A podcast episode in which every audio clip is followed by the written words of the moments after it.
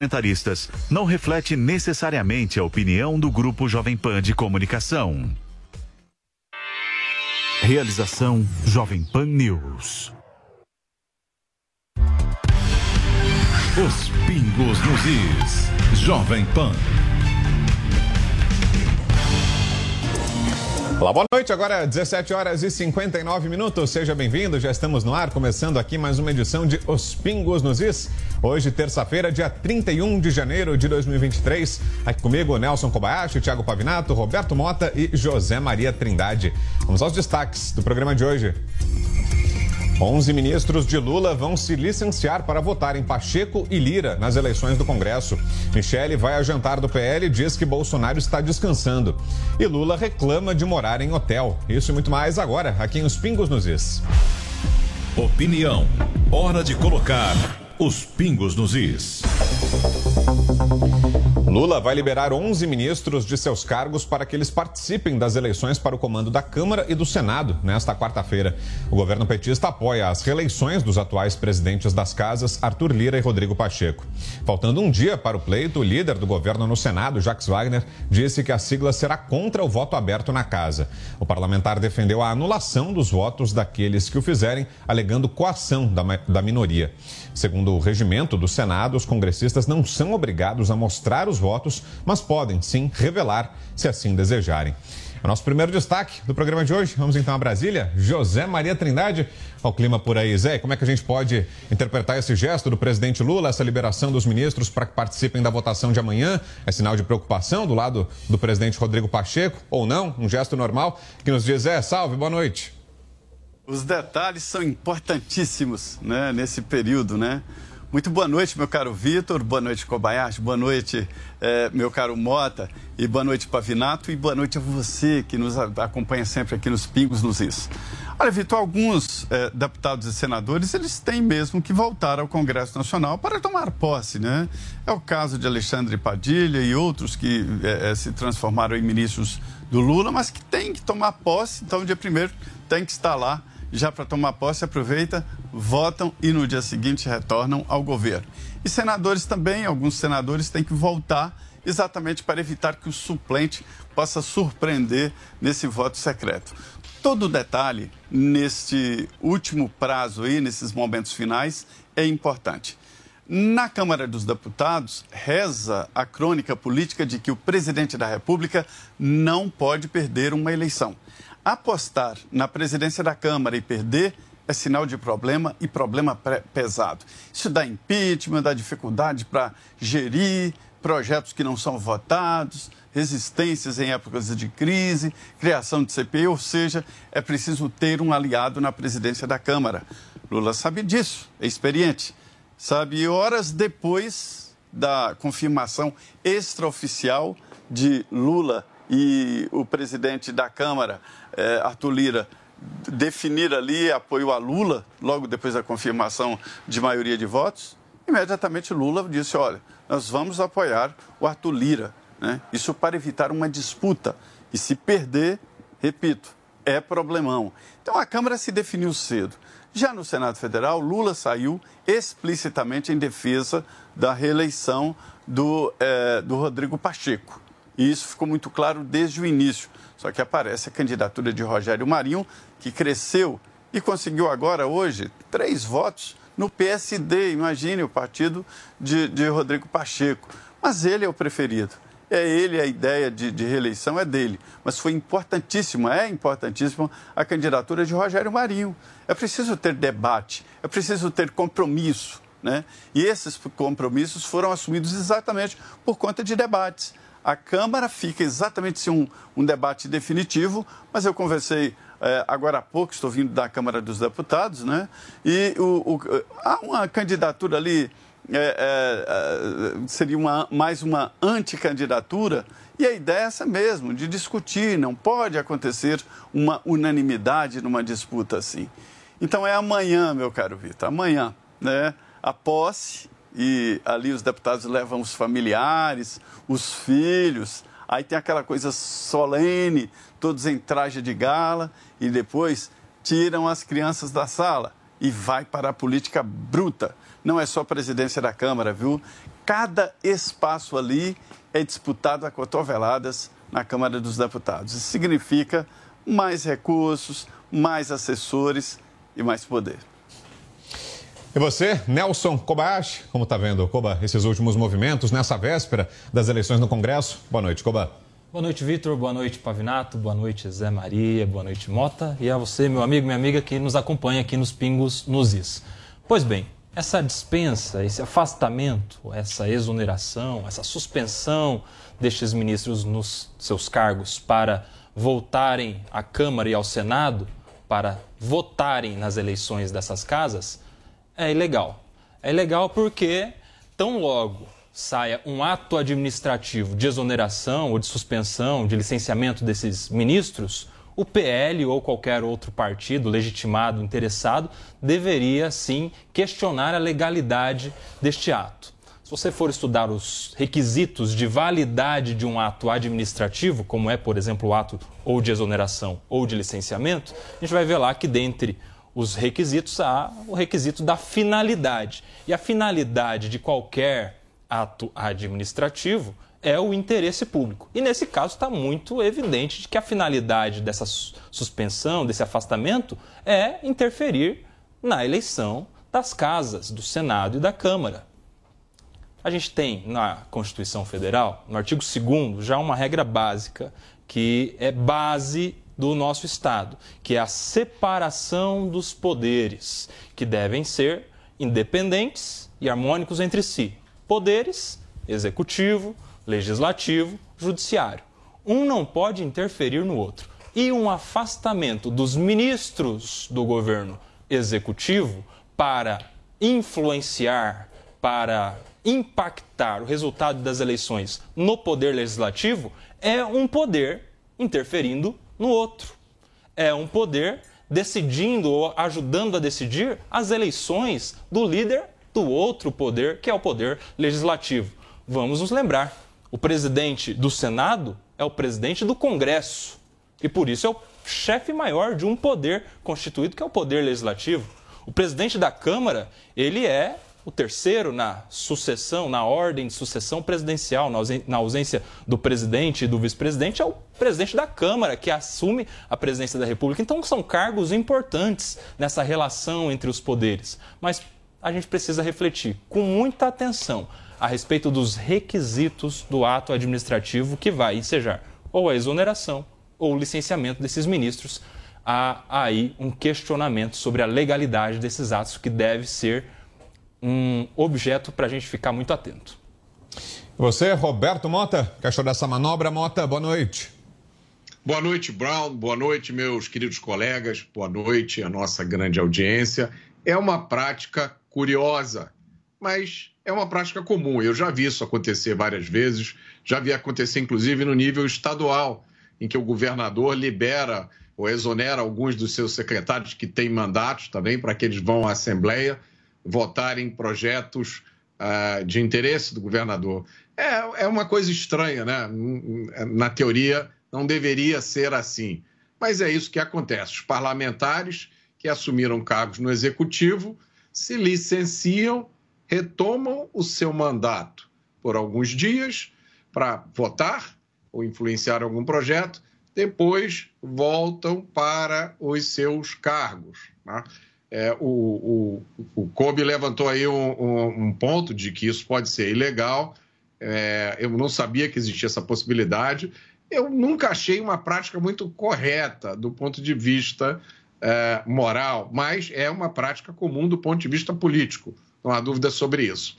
Essa eleição para a presidência do Senado tem uma importância muito grande. É uma importância tanto prática quanto simbólica. Muita gente acha que está em jogo a reafirmação da independência do legislativo. Né, muita gente se pergunta, afinal, essa república é ou não é formada por três poderes independentes?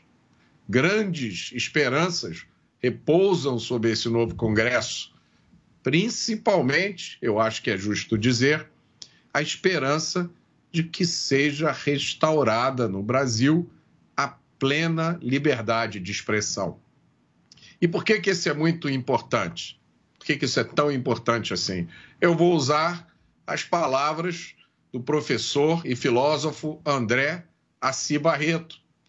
A liberdade de expressão é o corolário da liberdade de consciência, que é a garantidora de todas as demais liberdades. Agora você, Tiago Pavinato. Boa noite, Pavinato. Boa noite, Brown, Kobayashi, Mota, Trindade, nossa audiência. O Kobayashi ele tocou num ponto que não deveria é, nem ser lembrado, porque isso já deveria estar implícito em todos os atos públicos, em todos os atos administrativos da administração, direta ou indireta, que é o artigo 37 da Constituição, que diz que qualquer ato, inclusive a exoneração, que é um ato da administração pública, tem que ser legal, impessoal, moral, público e eficiente. Legal, impessoal, moral, público e eficiente. Cinco requisitos para é, constitucionalidade, é nem legalidade, constitucionalidade dos atos públicos. Bom, essa é uma prática que acontece no Brasil todos os anos. Todos aqueles que são desviados das funções para as quais foram eleitos, para as funções para as quais se propuseram ao eleitorado, para tomarem parte da administração pública direta no governo federal, em cargos de ministros, secretários ou coisa equivalente, eles abrem mão daquilo que prometeram ao seu eleitor, porque eles acreditam que podem ser muito mais úteis ocupando as pastas que cuidam de temas tão importantes para a nação. Nós vivemos um momento bastante crítico no Brasil. Nós temos aqui uma discussão acirrada sobre golpismo, nós temos é, a Polícia Federal, o Ministério Público e o Poder Judiciário trabalhando numa velocidade nunca antes vista na história desse país para denunciar e julgar pessoas por atos golpistas nós estamos vivendo no Brasil uma crise humanitária, independentemente é, dos questionamentos que se façam sobre eles, as imagens dos Yanomamis desnutridos que correm pelo mundo são uma mácula para a democracia brasileira e para o respeito aos direitos e garantias fundamentais de qualquer ser humano. Em Brasília se discute gastos extraordinários que devem se tornar perenes para a proteção do patrimônio público.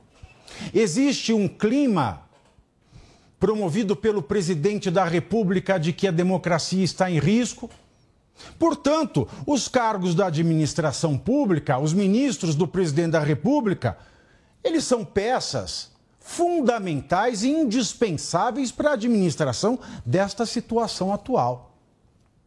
Muito embora essa prática lamentável, seja comum a todos os governos, quando um presidente da República abre mão de 11 dos seus ministros, ou seja, uma bela parcela, quase metade dos seus ministros, para que eles interfiram no poder legislativo, eles que abdicaram de fazer parte do poder legislativo, eles que abdicaram de cumprir com aquilo que prometeram ao seu eleitorado, para que eles voltem, façam uma votação, interferindo na autonomia e harmonia dos poderes, e voltem.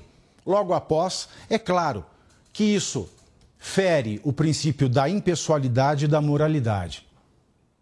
E é muito importante que, se nós quisermos ser uma oposição, e esta é uma mensagem àqueles que se dizem oposição, esta é uma mensagem àqueles que se dizem vítimas de manobras jurídicas do governo que foi da chapa que foi eleita durante o processo eleitoral. Ah, mas eles fizeram de tudo. Fizeram de tudo porque a oposição não faz nada. Porque está claro na Constituição. A moralidade ela deve estar íncita num ato administrativo como a exoneração. E se é para eu interferir em outro poder, pode ser tudo, menos moral. E nós temos que cumprir esse requisito da moralidade. Ah, mas o que é a moralidade? Ora, é como o crime de estupro que foi alterado no Código Penal. O crime de estupro passou. É? Ele, antes ele era somente a conjunção vagínica, era a penetração não consentida. Hoje ele é a penetração não consentida ou atos libidinosos não consentidos. A imoralidade desse ato é igual ao ato libidinoso do estupro. E esta quarta-feira também marcará o fim do mandato de 22 senadores. Alguns deles até tentaram a reeleição. Durante as eleições de outubro do ano passado, 13 congressistas tentaram manter uma cadeira na casa, mas apenas cinco conseguiram. Entre os nomes que sairão do Senado estão velhos conhecidos da política, como Álvaro Dias, José Serra, Fernando Collor, Cátia Abreu, Lazier Martins, Regufe e Tasso Gereissati. Alexandre Silveira, Simone Tebet e Jean Paul Prates também deixaram a casa, mas assumiram ministérios no governo federal. Abre esse giro com vocês, é? Qual a expectativa por aí? Teremos mudanças muito significativas nessa composição do Senado? Muito se falou né, depois da eleição né, sobre um Congresso mais conservador que teria saído das urnas. Na prática, será que teremos mudanças muito significativas também, Zé?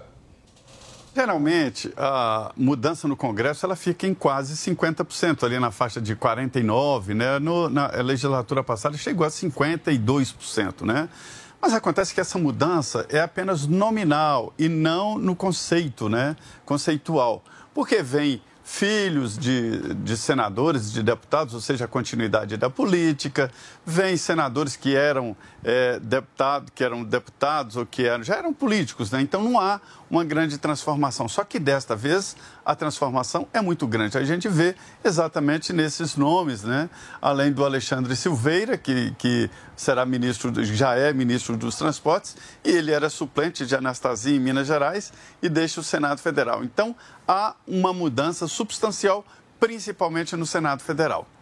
Há eleição de novos na Câmara dos Deputados, mas a grande mudança esperada, a expectativa do posicionamento desses novos senadores é muito grande, né? Então a gente tem uma expectativa de que haverá uma mudança de hábitos ali do Senado Federal. Na Câmara dos Deputados também houve mudança, mas há uma, uma certa normalidade na linha de, de, de eleição. Eu queria voltar aqui só um, um, um detalhe aqui na, no comentário anterior porque é o seguinte, é, é uma situação meio complexa desta vez, porque geralmente o governo faz essas, é, essas exonerações é, foguete, né, vão e voltam para conseguir votos no Congresso Nacional. Só que agora é diferente, porque se o deputado não toma posse, ele, ele perde o mandato. Né? É, Marina, Alexandre é, e vários outros que nós falamos aqui, eles têm que tomar posse, não, não tem outro caminho é esse o regimento, é essa determinação constitucional. Eles têm que tomar posse, então eles têm que ser exonerados. Tomam posse e depois se licenciam. Se não tomar posse, perde o mandato. Eu não acredito que um deputado tenha tanta coragem de ser, é, é, perder o, o, mandato parlamentar, porque sabe que não será demitido no governo Lula. Eu duvido que isso não aconteça. Portanto, desta vez, para a posse, há um certo perdão geral aqui. Agora, é natural, eu acho que é errado esse tipo de exoneração para engordar votos no Congresso. Você, Nelson Kobayashi, seu balanço, Koba, sobre essas chegadas e saídas do Senado. Pois é, a gente vê que sai 22, mas permanece em 59. Eu acho que esse é um dado até mais interessante, né? Que da legislatura passada, na verdade, alguns na mesma legislatura, porque no Senado o mandato é de oito anos, né? E que renova uma eleição um terço, outra eleição dois terços de seus membros, mas a gente tem 59 senadores que permanecerão agora nesses próximos quatro anos. O que é interessante, né, porque a gente vê um, um, uma mudança muito maior na Câmara dos Deputados, uma renovação. Né? O PL fez uma bancada muito grande na Câmara dos Deputados e no Senado essa mudança é mais sutil com esses 22 nomes que deixam o, o, o, Senado, parte deles indo para os ministérios. Eu acredito que a gente deve, deve acompanhar de perto como vai ser essa relação no Senado Federal, né? porque apesar de permanecerem os 59 lá como senadores, o o Pacheco está com mais dificuldade de emplacar a sua reeleição do que o Arthur Lira diante de muitos novos deputados. Interessante como está se formando essa, essa questão. A gente tinha tudo para ter uma dificuldade do Arthur Lira diante de novos deputados, né? E agora a, a, a cena está acontecendo no Senado. Eu acho que essa relação do Pacheco com os senadores ela vai começar a se desgastar no decorrer do tempo, porque ele não soube aproveitar esses últimos anos com tantos senadores que já o elegeram antes para manter força nessa nova gestão frente ao Senado Federal. Você, Mota, queremos te ouvir também sobre a nova legislatura. Começa amanhã. Faz parte do jogo da democracia, do jogo da disputa eleitoral. Alguns ganham, outros perdem alguns nomes relevantes estão deixando o Senado, né? como Álvaro Dias, que foi derrotado pelo ex-ministro Sérgio Moro. Outro nome que sai é o do José Serra, que tentou se eleger deputado, mas não conseguiu. E há também aqueles que não, não teriam mandato, mas acabaram assumindo posições importantes no governo federal, como Alexandre Silveira, que foi para o Ministério das Minas e Energia, Simone Tebet, que foi para o planejamento, e o Jean Paul Prates, que foi nomeado presidente da Petrobras. Sobre esses novos senadores, pesa uma enorme responsabilidade. Já faz muito tempo que o Brasil não vive um período tão crítico. Os senadores que ah, acabaram de ser eleitos terão oito anos de mandato. Agora, Imaginem tudo o que pode ou o que vai acontecer no Brasil nos próximos oito anos. Pavinato. Bom, nós tivemos uma grande perda, que é o senador Álvaro Dias, muito combativo, bastante consistente e é, muito compromissado com as pautas populares, principalmente aquelas abraçadas pela direita ao longo dos últimos quatro anos. O José Serra, né, um grande nome da política brasileira, que infelizmente ele cedeu a uma determinação do PSDB em sair candidato a deputado federal para ser né, um puxador de votos e acabou é, que não serviu nem a esse propósito do partido. É uma grande tristeza. Mas daqueles que entram, nós temos oito que praticamente fazem parte do progressismo, que estão é, ali na base é, da chapa vencedora do governo federal.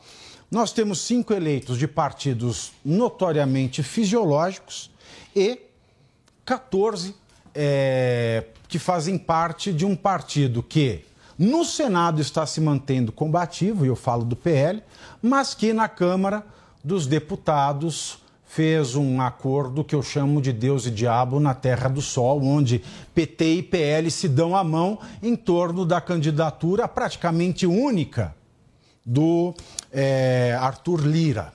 Portanto, eu fico espantado porque quando da eleição da maioria desses parlamentares, tanto na Câmara de Deputados quanto no Senado, é, a conclusão óbvia foi a seguinte: de acordo com as campanhas, com as bandeiras, com as ideologias, Lula teria um governo não fácil, porque estas bandeiras contrariam aquilo que o governo Lula planeja para o Brasil.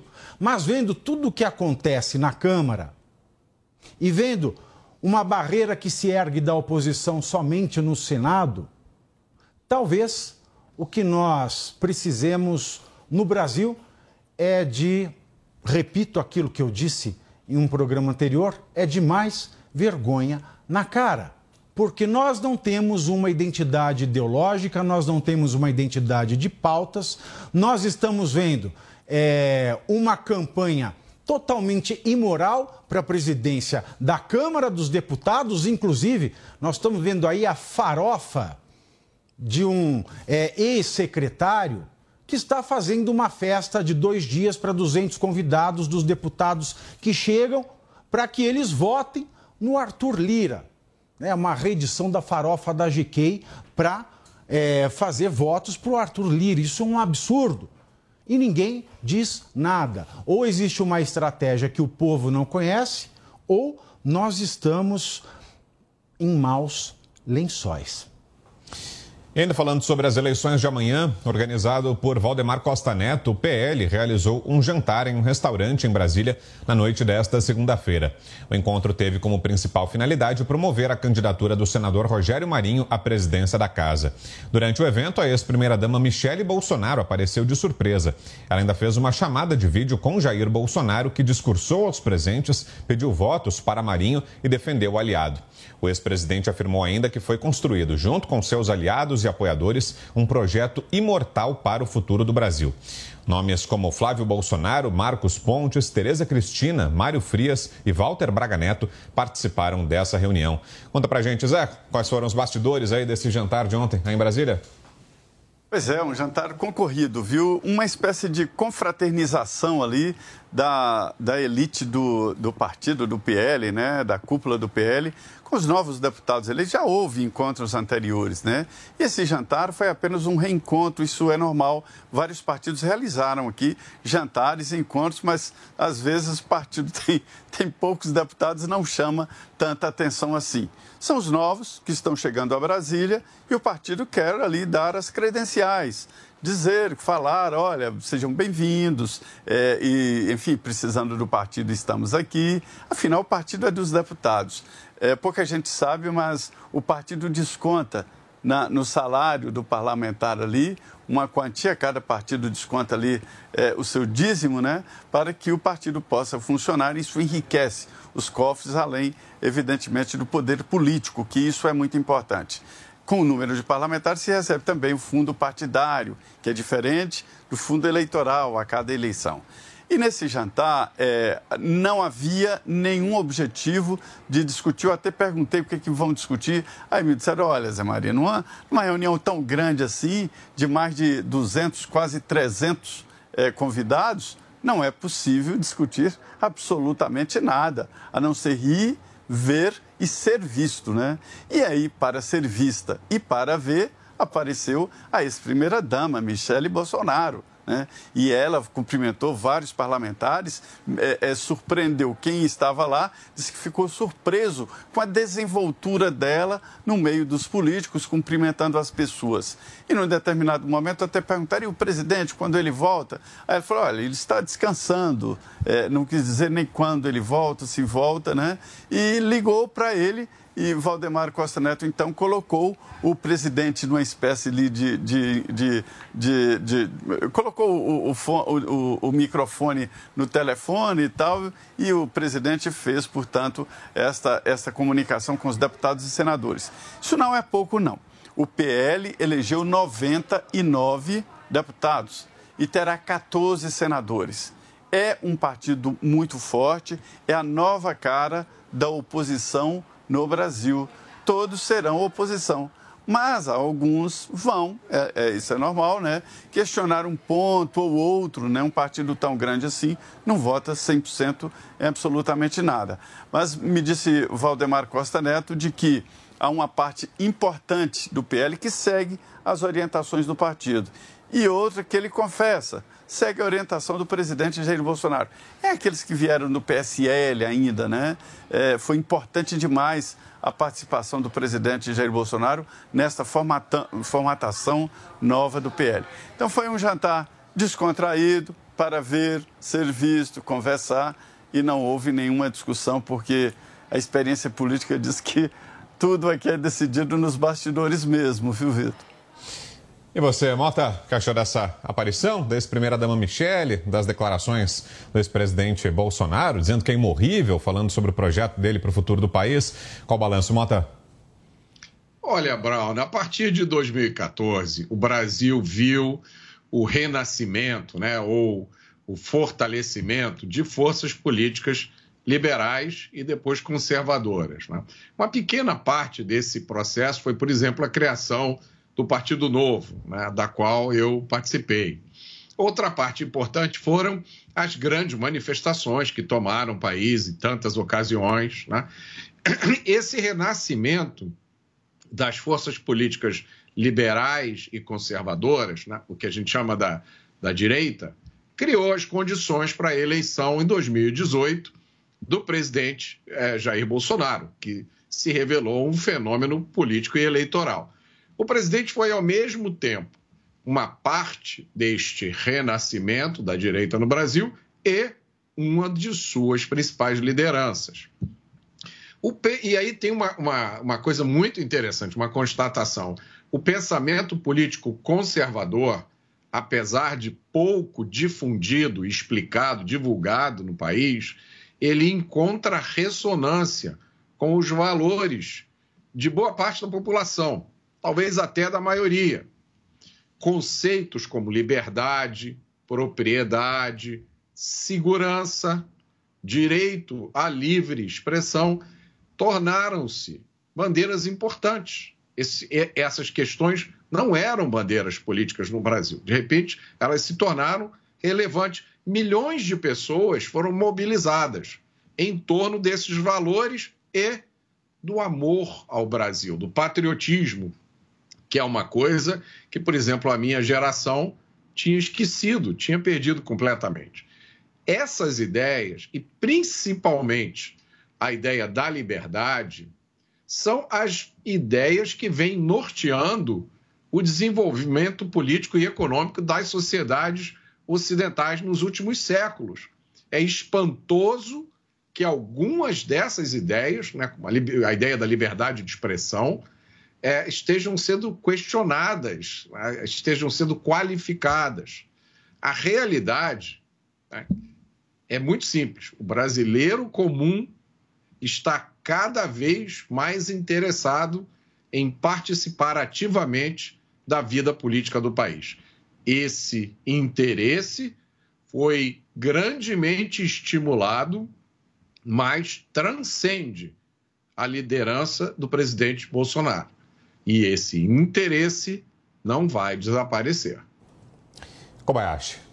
Bom, eu quero destacar a Michelle, né? A Michelle não tá para brincadeira. Ela ela acho que vestiu mesmo a, a sua veste de política e está usando do carisma que ela tem para cada vez mais conquistar esse espaço e vir se cacifando como uma pessoa que pode ser candidata nas próximas eleições, tanto no ano que vem quanto nas eleições presidenciais.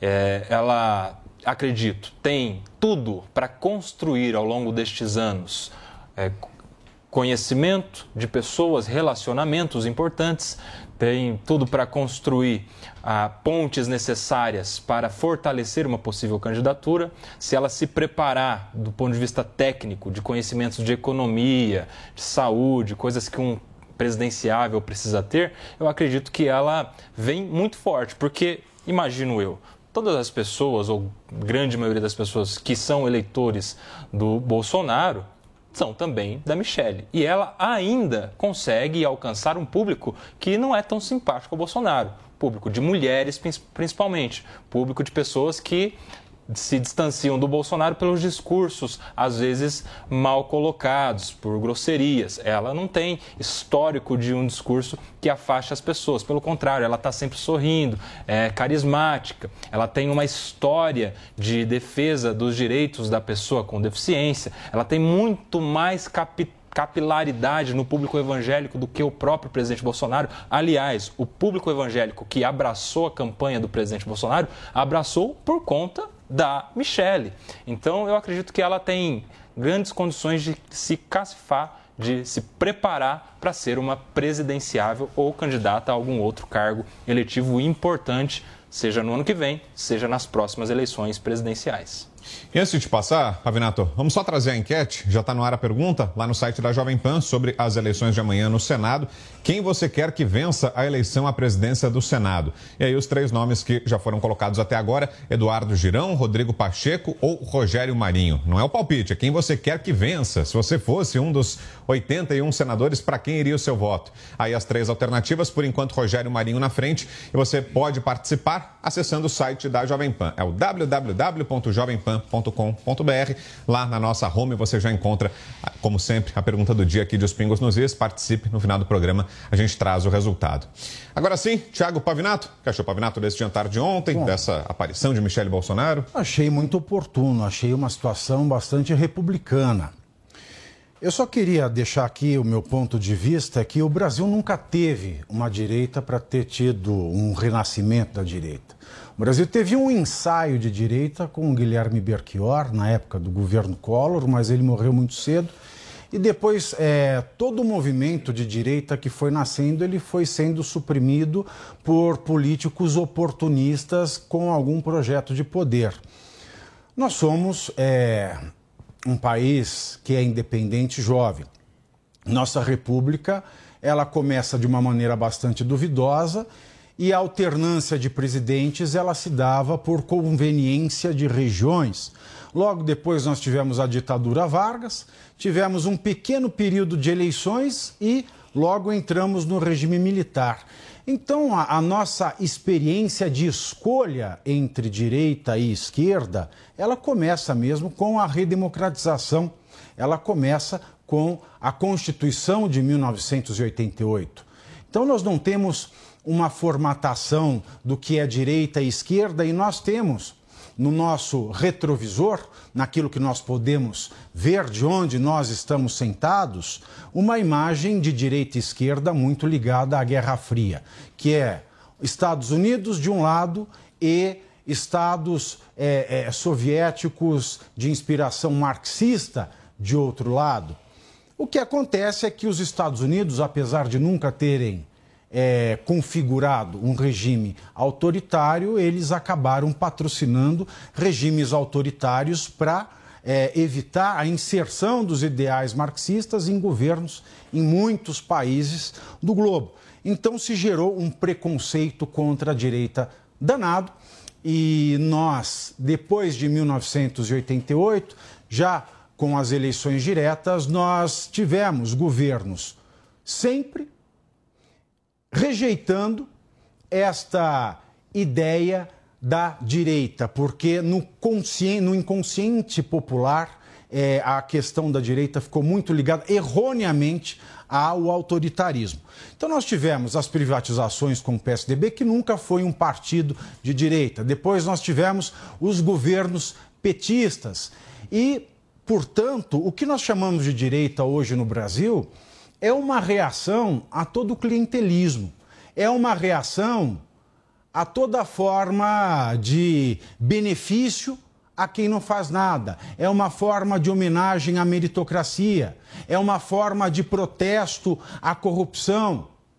É uma forma de querer que o Brasil se desenvolva de uma maneira mais livre e que garanta e reconheça a liberdade dos seus cidadãos.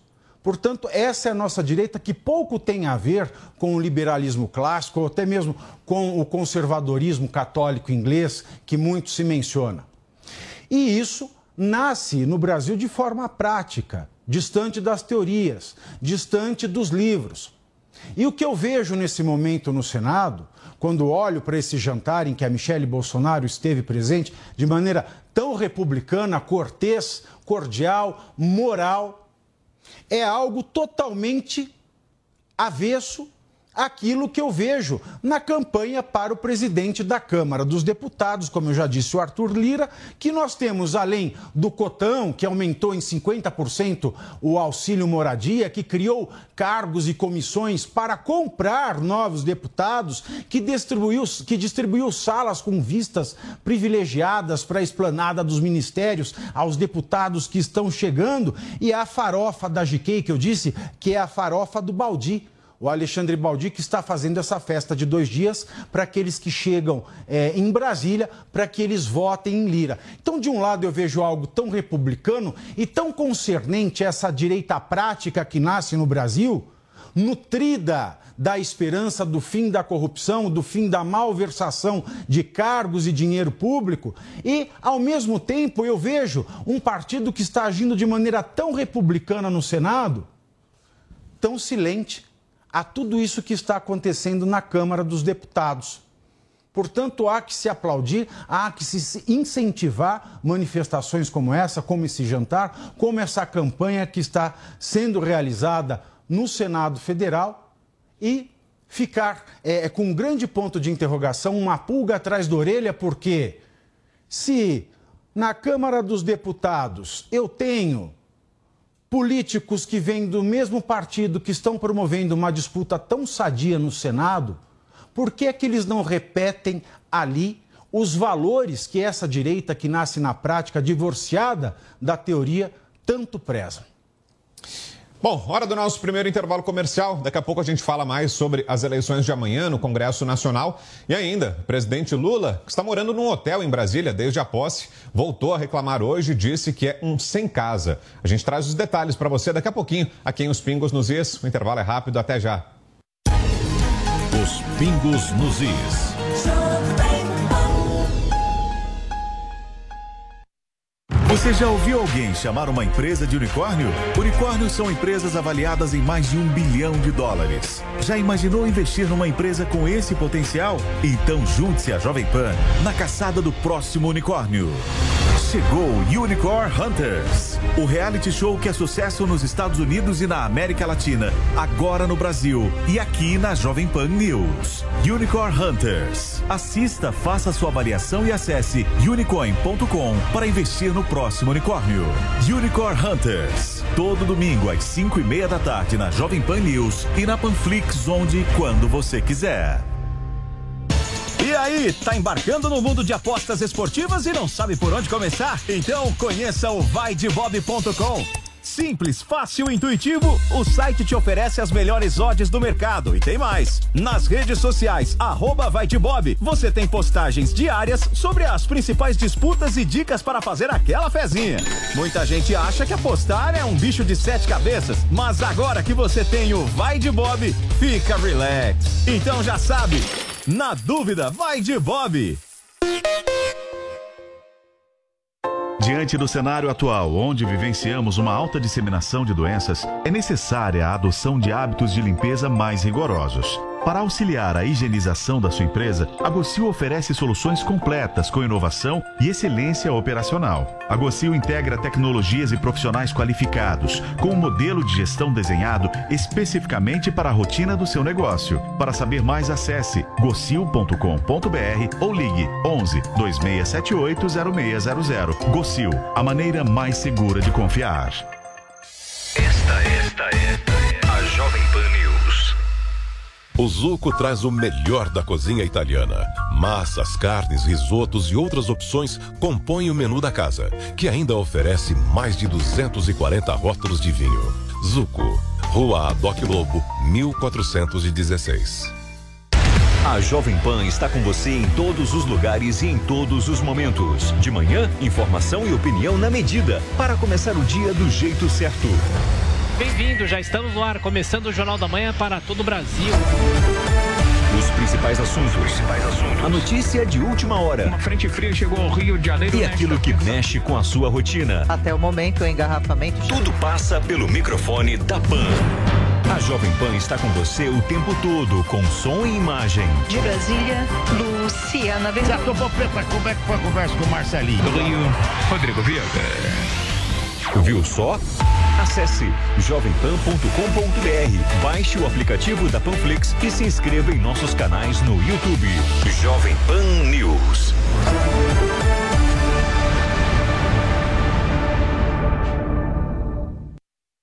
Já de volta para você, os pingos nos is.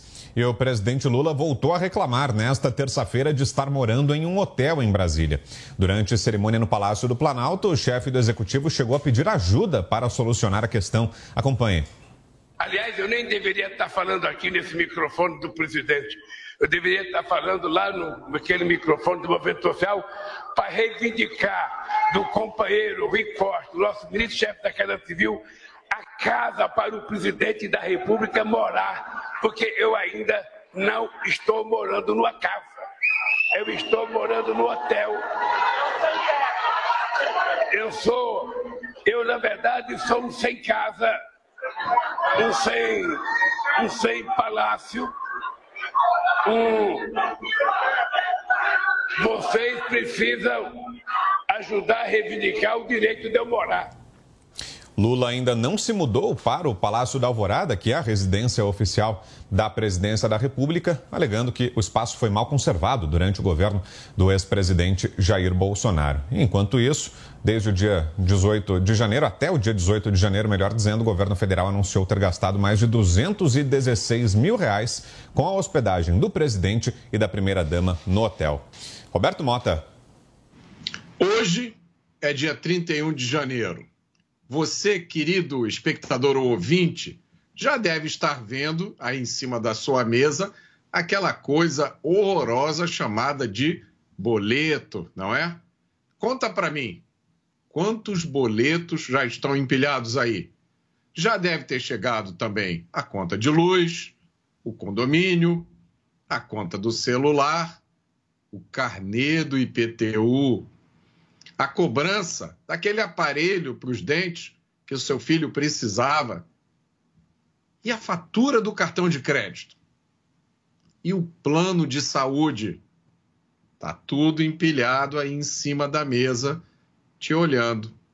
E você aí pensando, de onde é que você vai tirar dinheiro para fechar esse mês? Saiba que em todas essas contas que você paga, há impostos embutidos. Em algumas dessas contas, quase a metade do valor é de imposto. Esse imposto vai pagar as custas do Estado, as despesas do governo. É dinheiro que você poderia gastar com você mesmo ou com a sua família, que você podia usar para pagar esses boletos e essas contas, mas esse dinheiro foi para os cofres do governo. Carnaval está chegando aí. Como você está nessa situação, você provavelmente vai ficar em casa mesmo, né? Com a sua família. E se alguém te oferecesse um pacote de férias? Que tal 45 dias no hotel com tudo pago, inclusive as refeições? Pois é, tem gente reclamando disso. Kobayashi. Bom, 216 mil até o dia 18 de janeiro, né? De lá para cá, a gente teve mais alguns valores que foram pagos com dinheiro público dessa hospedagem em um hotel. A gente está falando aqui desde o início do programa sobre os princípios da administração pública, né? Um deles é o da eficiência, né? Que é fazer mais gastando menos, né? É o que se espera de qualquer gestor, que seja eficiente na gestão do dinheiro. E cabe uma pergunta muito simples, né? Será que se fosse com dinheiro próprio, ou com dinheiro da própria empresa, ou do seu próprio caixa, alguém ficando três meses em um local provisório escolheria um hotel para gastar aí cerca de quase 300 mil reais? Não seria mais barato alugar uma casa por esses três meses para ficar? Não seria mais barato fazer ali a, a, a, alguma pesquisa de casas disponíveis porque segurança já tem, ele é presidente da República. Ele tem à sua disposição o Gabinete de Segurança Institucional, a Polícia Federal. Então não teria problema de segurança em alugar uma residência para ficar durante esses três meses, enquanto dura a reforma desejada pela primeira-dama, que não aceitou morar lá na, no Palácio da Alvorada como ele estava, nas condições. É necessário que se faça uma reforma, que se troque a mobília, enfim. Mas 216 mil de dinheiro público em um hotel. A suíte mais cara desse hotel chega a quase 7 mil reais. E aí eu me pergunto, será que o presidente da República está numa suíte inferior àquela suíte presidencial do hotel? Eu imagino que não. Eu imagino que esse hotel tenha reservado a suíte presidencial. Esta, então, a mais cara. Não consigo afirmar, mas é o que eu imagino que qualquer hotel faria com um presidente hóspede, né? Mas eu quero falar a respeito de uma curiosidade. De repente o Zé Maria até pode confirmar essa informação, trazer detalhes. Mas dependendo do lado do hotel em que o presidente está, ele tem uma vista interessante, que é para um posto de combustível que em março de 2014 foi alvo de um mandado de busca e apreensão que deu início à operação Lava Jato, justamente porque neste posto de combustível tem um lava-jato. E aí, a partir deste dessa primeira fase da operação, que ganhou esse nome em razão do Lava Jato deste posto, é que se iniciou essa operação que ficou depois conhecida no Brasil todo, a Operação Lava Jato, que Este Lava Jato deve estar na vista do presidente Lula para lembrá-lo todos os dias a respeito desta fase da vida dele. É isso mesmo, Zé? É essa a vista do presidente? É exatamente isso. Passa na frente dele todos os dias. É onde o Alberto Youssef tinha uma casa de câmbio, né, que era a, a justificativa da existência dele, de lavar dinheiro, era uma casa de câmbio, e funcionava exatamente nesse posto onde tem um lava-jato. Lava-jato aqui é um nome comum que aí em São Paulo chama Lava Rápido, se não me engano. Cada cidade tem um, um nome, né? E aqui é Lava-Jato. É aquele tipo de lava-carro que que você chega e entra numa fila e lava imediatamente. Agora, veja bem, se Lula está incomodado em morar no, num dos melhores hotéis daqui de Brasília, imagina o pessoal do hotel. Que transtorno. Para entrar no hotel é mil identificação, com carros parados na porta, sirenes ligadas, aqueles. É, é, é, gira, é, é, é, no seu nome, daquele que fica girando em, em, cima, giroflex, né? Em, em, cima dos carros da polícia. É, uma confusão. Houve engarrafamento lá na porta do hotel. É um complexo hoteleiro de quatro hotéis ali naquela região eh, e um centro de convenções, um centro grande. Então, o transtorno é muito maior para os vizinhos. É, Kobayashi, é, é muito difícil né, a vida de um presidente da República para alugar uma casa eu é, me lembro do Collor de Mello, que foi morar na casa da Dinda e foi um transtorno para montar lá uma equipe de segurança, uma guarda presidencial e assim por diante. É por isso que os presidentes e os governadores também moram em palácios porque fica mais fácil, já existe uma estrutura de segurança e uma estrutura necessária para a instituição presidência da República. Agora, seria muito mais fácil que ele fosse para a casa de campo da presidência da República, que é a Granja do Toto. Estava preparada. E lá é muito confortável também, tem cinema, é uma área muito extensa e muito bem guardada. Estando lá o presidente da República ou não, Lá morou Paulo Guedes, por exemplo, era um local de reunião é, de, equipes, de equipes ministeriais e assim por diante. Quer dizer, há lugares, há apartamentos funcionais. Ele que não quis mesmo e, e preferiu continuar nesse hotel onde ele já estava morando desde os tempos de campanha ali final é, de, de eleição. O caso, nu e cru, é que ele ficou muito exigente e quer um palácio reformado, com requintes e com detalhes exclusivos. Você, Pavinato, que achou da reclamação? Bom, vamos ser educados. O Brasil tem 5,8 milhões em déficit habitacional. As casas populares no Brasil, que abrigam em média quatro pessoas, têm 50 metros quadrados. 50% da população não tem esgoto. 35 milhões de brasileiros não têm água potável. O Palácio do Planalto tem 36 mil metros quadrados. Quatro andares de área construída, o que dá 1.635 metros quadrados. Lula e Janja estão num hotel porque dizem que o palácio não tem condições de habitabilidade. Porque existem infiltrações, o piso está lascado e as janelas têm rachaduras. E Lula ainda solta um âmago da sua sinceridade. Eu sou um sem palácio. Ó! Oh, Vossa Majestade, tu és um sem palácio. Cadê aquele candidato que dizia que cortava-lhe o coração quando via o pobre na fila do osso do açougue enquanto os milionários iam comprar jatinho?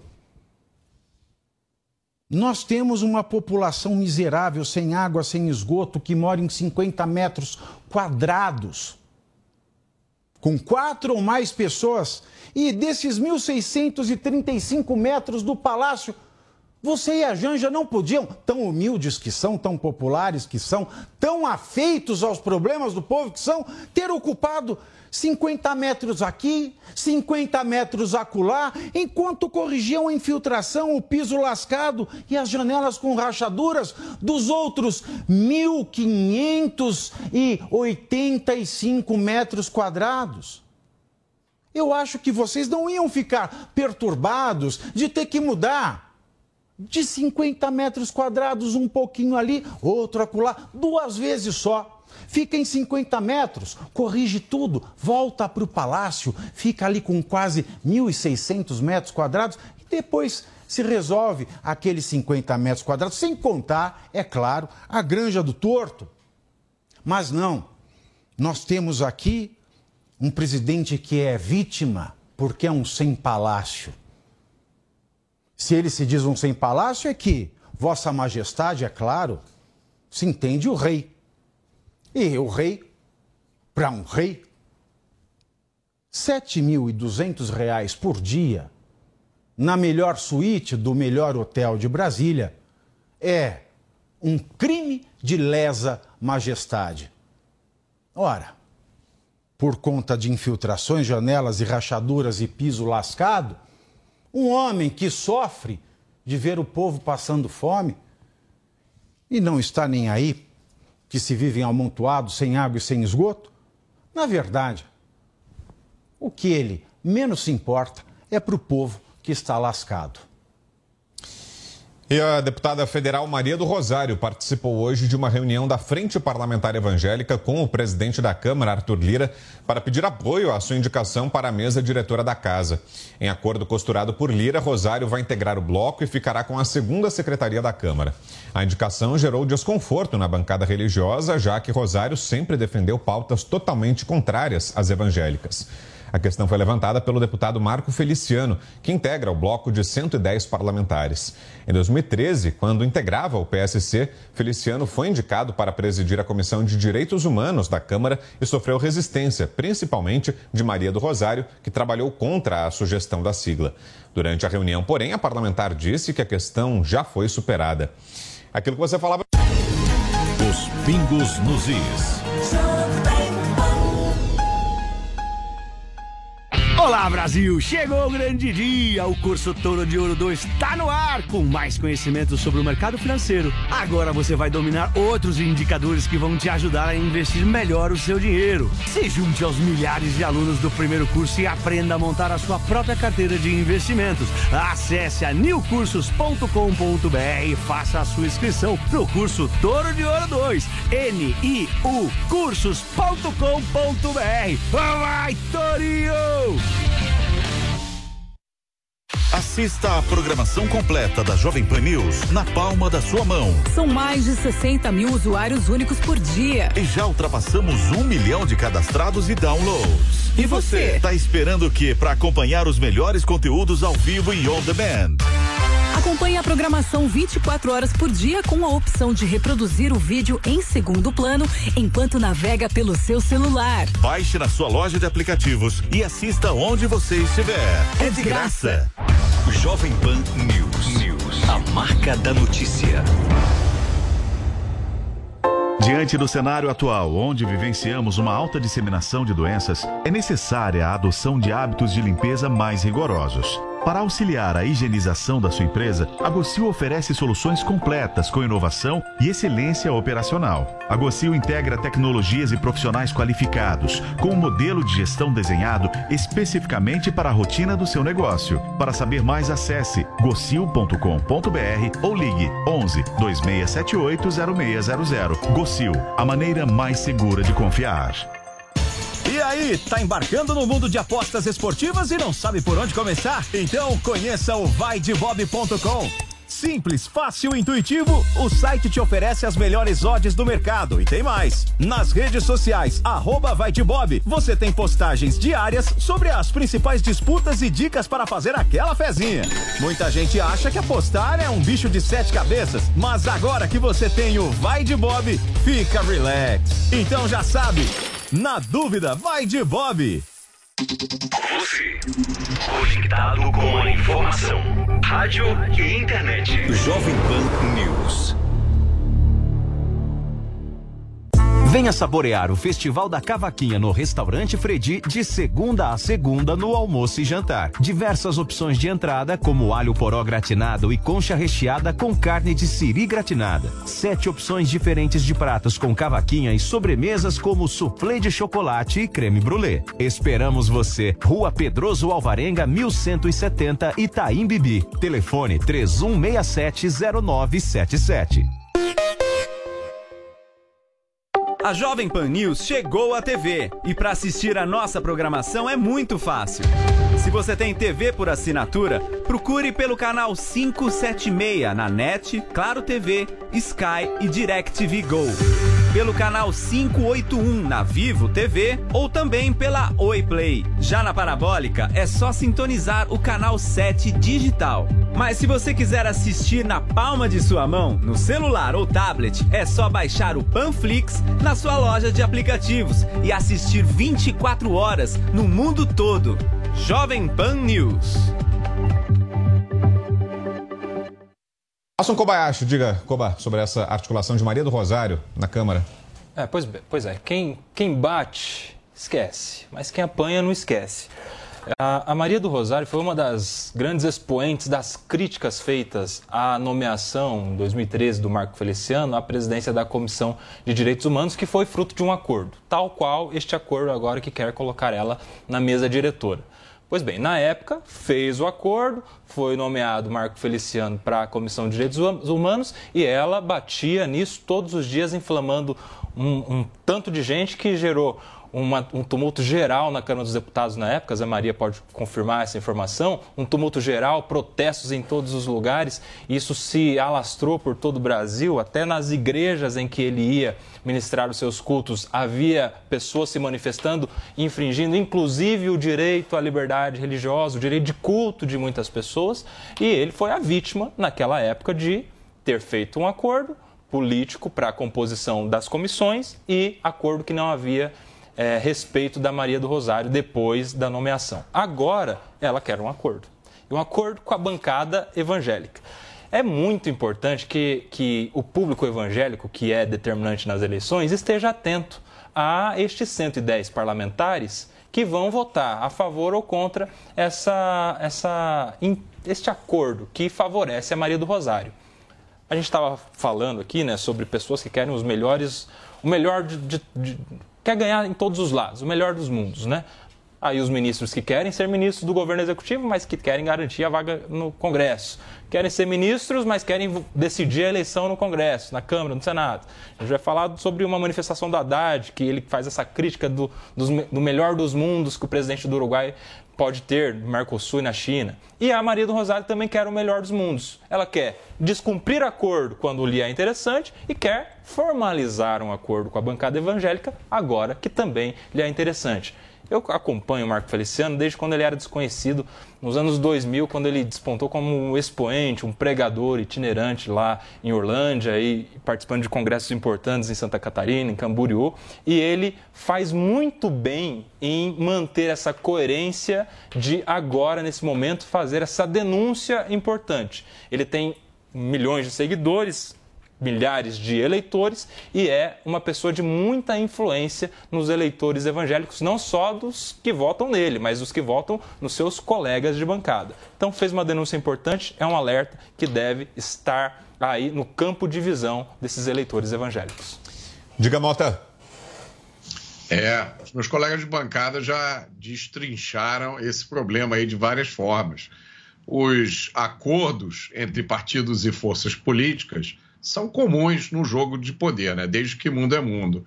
O Congresso Nacional tem alguns cargos que são muito importantes pelo poder que esses cargos têm de influir no processo legislativo. Agora, qualquer acordo, qualquer acerto precisa respeitar as importantes diferenças né, de opinião, de valores, de visão do mundo que existem entre os parlamentares algumas dessas diferenças são bastante significativas.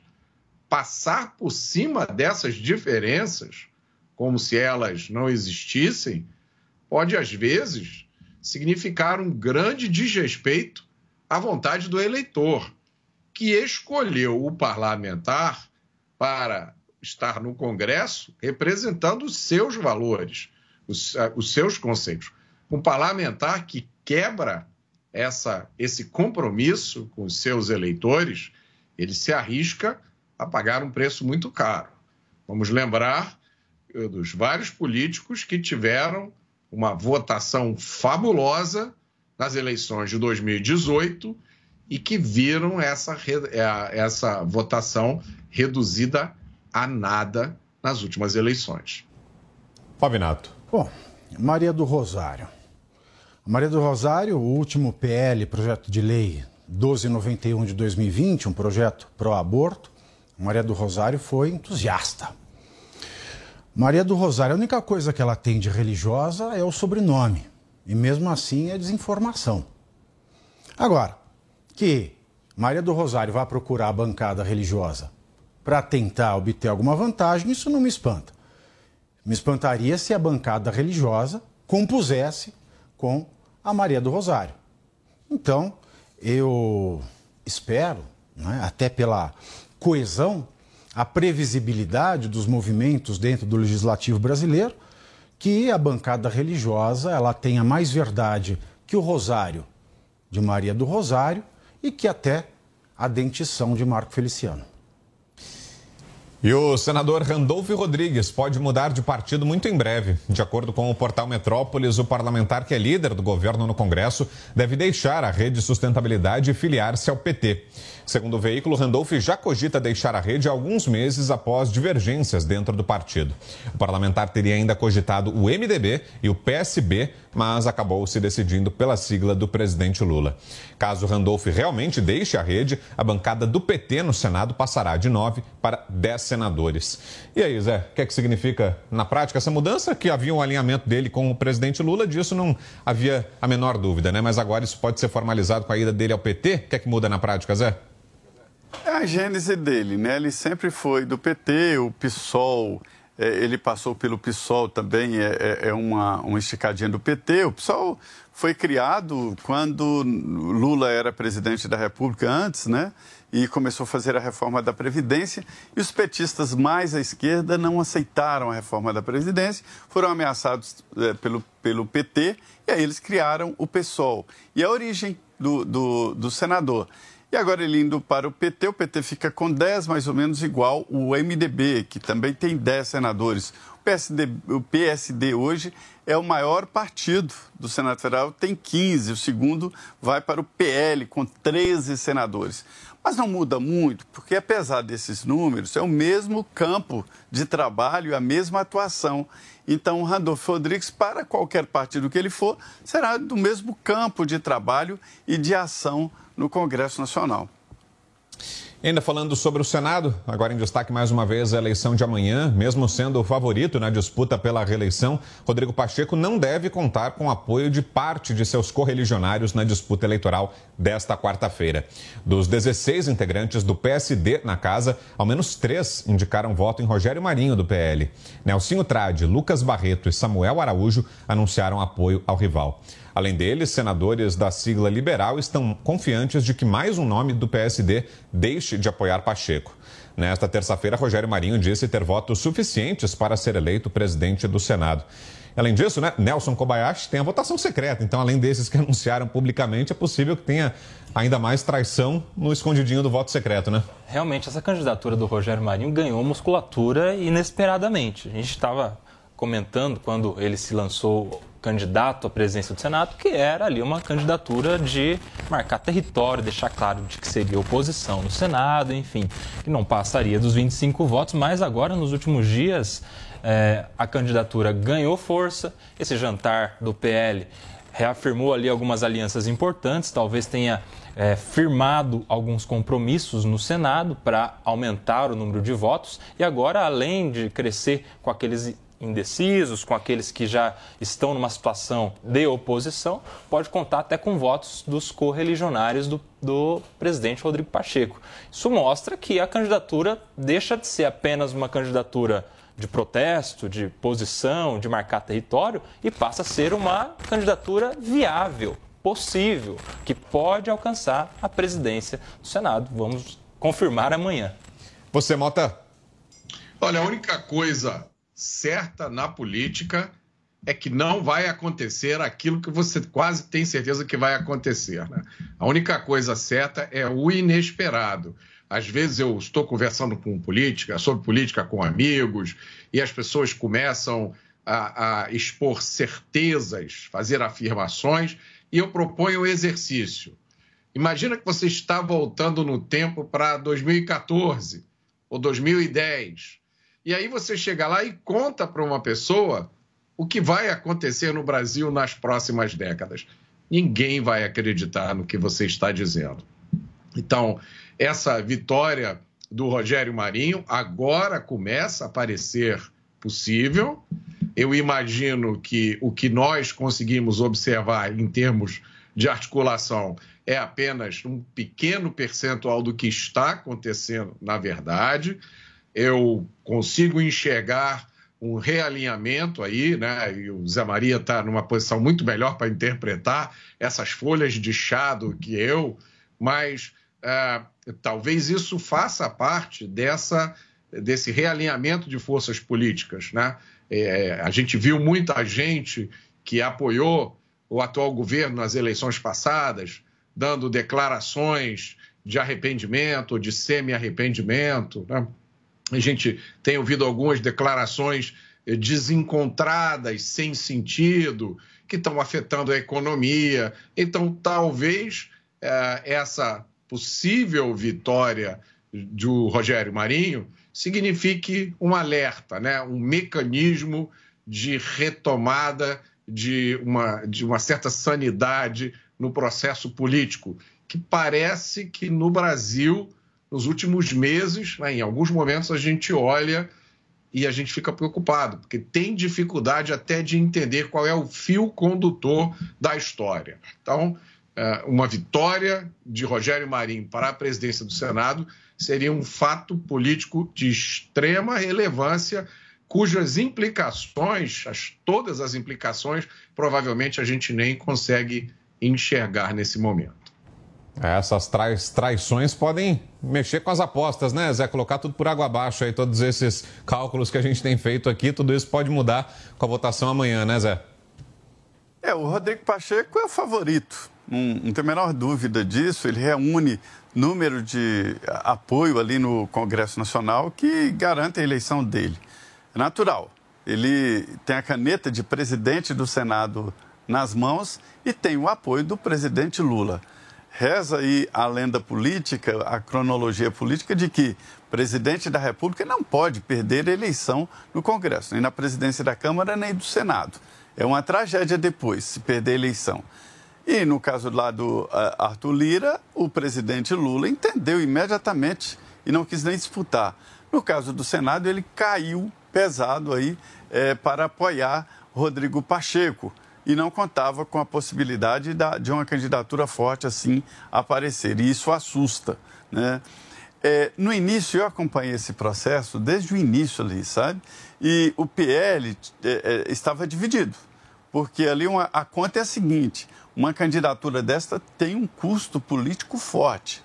Se não houvesse a candidatura, como não apresentou a candidatura na Câmara dos Deputados, né? Os senadores, que são muitos do PL, poderiam exigir é, a, a, a, Comissão de Constituição e Justiça da Câmara, é, a Comissão de Assuntos Econômicos, que é uma comissão importantíssima, né?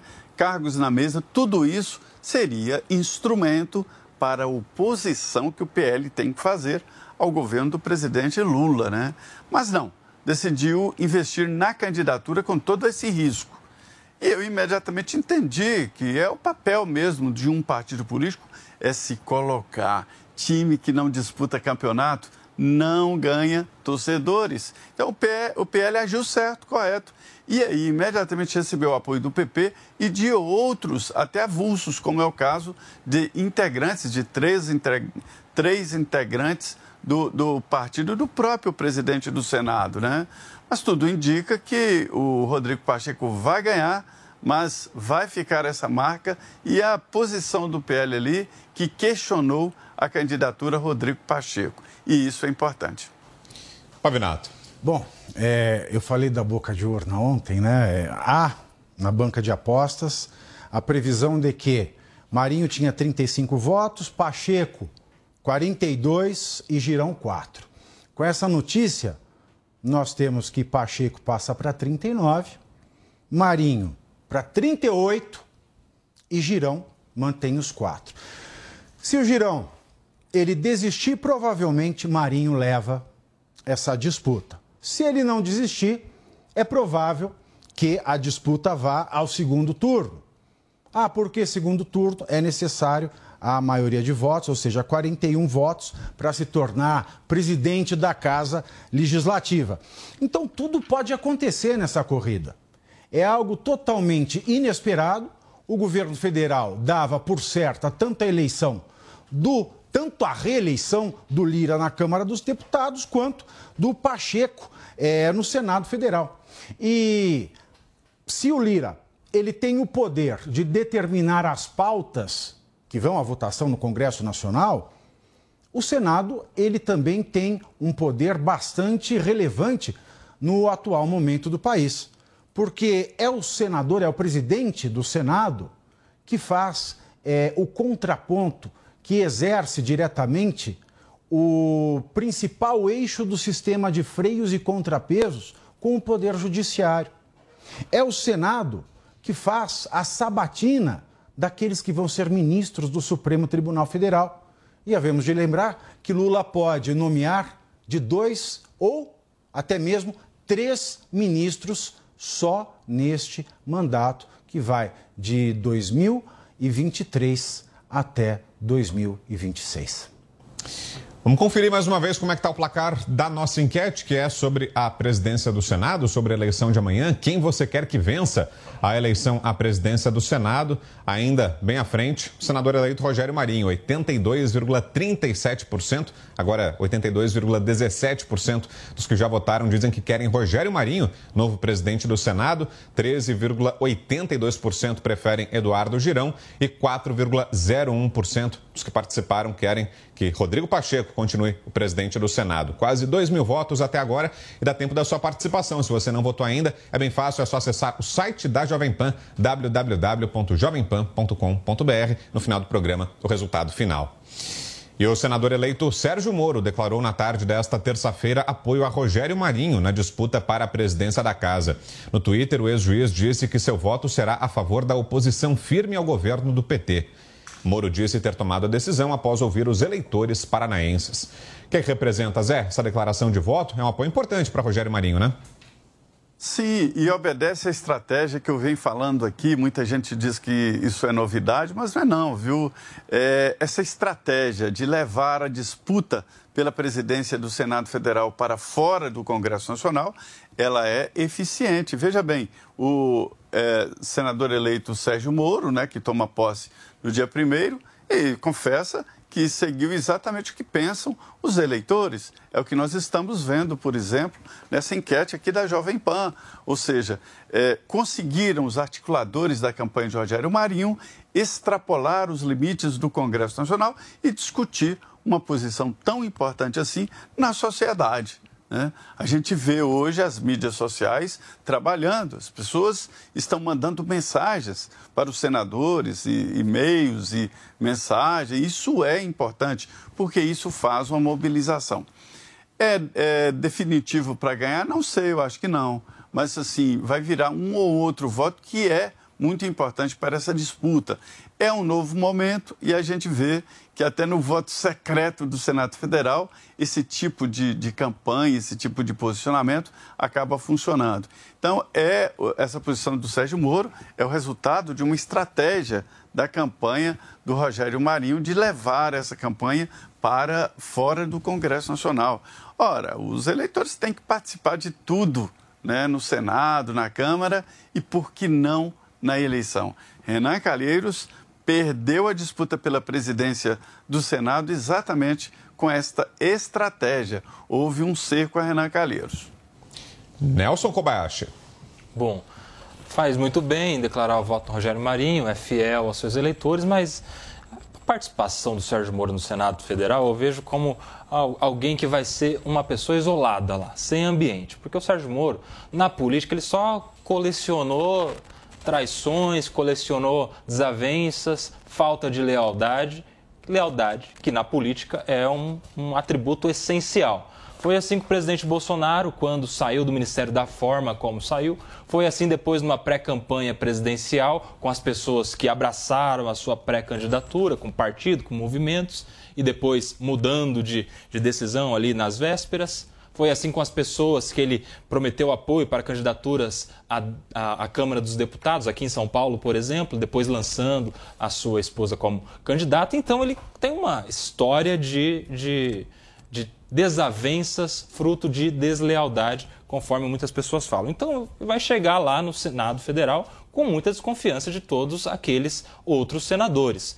Faz bem em declarar voto de acordo com o que pede o seu público, mas ele tem muito pela frente para reconquistar algum tipo de credibilidade política. E, aliás, ele manifestar que será uma oposição firme ao governo do PT é o mínimo que ele faz agora para tentar, de fato, ser contra o PT, porque no curso aí das suas ações ju jurisdicionais, depois políticas, o que ele fez, na verdade, foi ajudar muito o PT. Você, Pavinato? Eu acompanho o voto do relator Nelson. É o mínimo que o Sérgio Moro faz. O mínimo. O mínimo, porque é o mínimo de um começo. É o mínimo de uma caminhada que se inicia do zero. Porque o Sérgio Moro ele é o fator de grandes males para o Brasil. Digo quais são. Primeiro, a. Como é que eu posso usar uma palavra? O fator da personalização do juiz herói. Isso é um mal. A justiça é uma instituição e não deve ser confundida com pessoas. A partir do momento em que ele se sente o popstar da justiça, ele cria uma cadeia que eu chamo de nova matriz judiciária brasileira e nós chegamos ao momento atual em que juízes alimentados com a sua vaidade bem nutrida, com gritos de nosso herói, nosso herói, tomam medidas ao arrepio da lei. Então ele começa com essa postura em 2017 na Lava Jato. Isso foi um grande mal. Você pode ter gostado lá, mas não está gostando agora, tenho a mais absoluta certeza. Segundo, ele deu um motivo que faltava para que todas as decisões contrárias ao atual presidente na Operação Lava Jato fossem anuladas. Ora, como é que você condena alguém, deixa deixa a magistratura, deixa o seu posto, deixa o seu cargo de juiz e vai assumir um ministério do maior rival daquele que você condenou. É óbvio, você gerou aí, deu de presente, em bandeja de prata. Está aqui a prova objetiva da minha suspeição. Eu deixei o cargo de juiz federal para ser ministro do inimigo daquele que eu condenei. E por último, quando ele se desentendeu com aquele que o convidou para ser ministro, ele saiu dando tiros ao alto que não acertaram ninguém, mas arranharam a, uni a unicidade de um movimento de direita que se iniciava no Brasil. Portanto, Sérgio Moro, até este momento, só fez mal ao Brasil. E declarar voto num candidato que pretende ser oposição ao Lula é o mínimo que ele faz para começar bem. E você, Mota, que achou da declaração de voto? Mas meu, meu comentário vai ser um pouco mais benevolente. É, ontem eu li aqui uma citação no encerramento do programa, né, que dizia: esse mundo é um vale de lágrimas, onde predominam os injustos e os ímpios. Eu acho que é, o, o ex-juiz e, e senador eleito Sérgio Moro fez uma coisa boa ao declarar voto no senador Rogério Marinho para presidente do Senado. Né? Uh, Sérgio Moro disse ainda que será a favor da oposição firme ao governo do PT. É o que se esperava dele. É, a, a declaração dele teria sido: sou contra radicalismos e a favor de uma alternativa democrática para o país com economia liberal políticas sociais e o combate à corrupção. É uma boa declaração. São boas ideias. Melhores do que as de muita gente. Talvez melhores do que a maioria dos políticos brasileiros.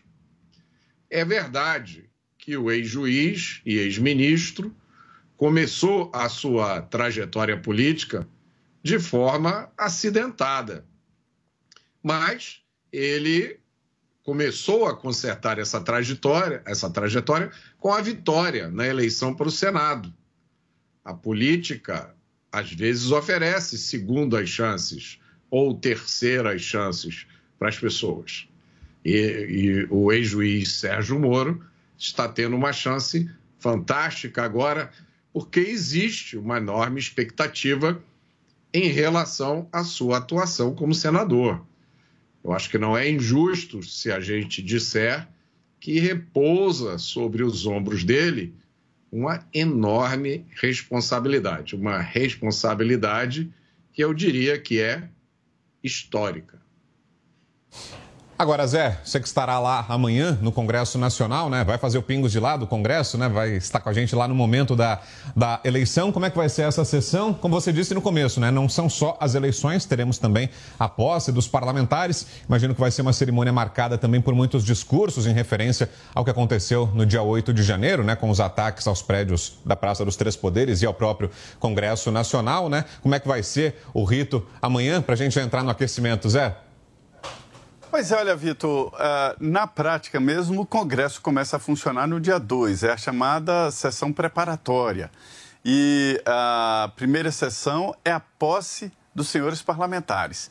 E aí todos levam a mulher, os filhos, irmãos, né? Cada parlamentar. Eu vi lá um, um grupo de, de convite de credenciais para levar os parentes, e é aquela, aquela sessão bonita, onde há o juramento, né, sem polêmicas e tal. E aí a segunda sessão preparatória, que é exatamente a eleição. Como é, é, é isso? O candidato, quem que faz a, a, a, o discurso é o candidato, os, os candidatos. Né? Na Câmara dos Deputados, dois candidatos. E no Senado é, também são dois candidatos, aliás, três candidatos no Senado Federal. Aí, depois dos discursos, todos votam. Na Câmara dos Deputados, é urna eletrônica. As urnas já estão lá na Câmara dos Deputados e todos vão votar ali em votação secreta. No Senado é cédula, secreta. Mas há a possibilidade de mostrar ali o voto que levaria a, a, a, a todos entenderem como é a votação de cada senador.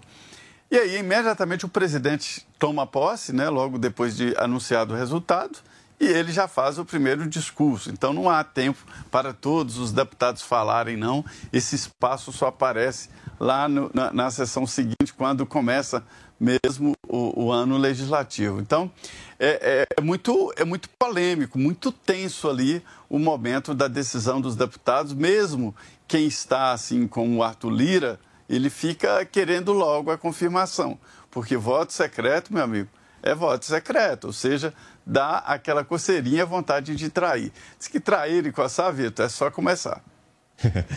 Boa, Zé. E amanhã, claro, ao vivo aqui nos Pingos nos Is, então a cobertura completa das eleições no Congresso Nacional. A gente vai para mais um intervalo comercial agora daqui a pouquinho a gente fala sobre as declarações do ministro da Fazenda, Fernando Haddad, que criticou hoje o presidente do Uruguai por ter defendido o livre comércio entre os países. Detalhes já já para você aqui nos Pingos nos Is. Até já. Os Pingos nos Is.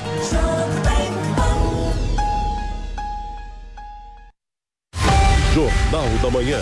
Tiago Uberreich e Adriana Reide comandam o jornal de maior audiência do país e trazem entrevistas e as análises do time de comentaristas da Jovem Pan. Jovem Pan. É, com certeza esses questionamentos vão. Muitos médicos optaram por se calar. Esta é a campanha real.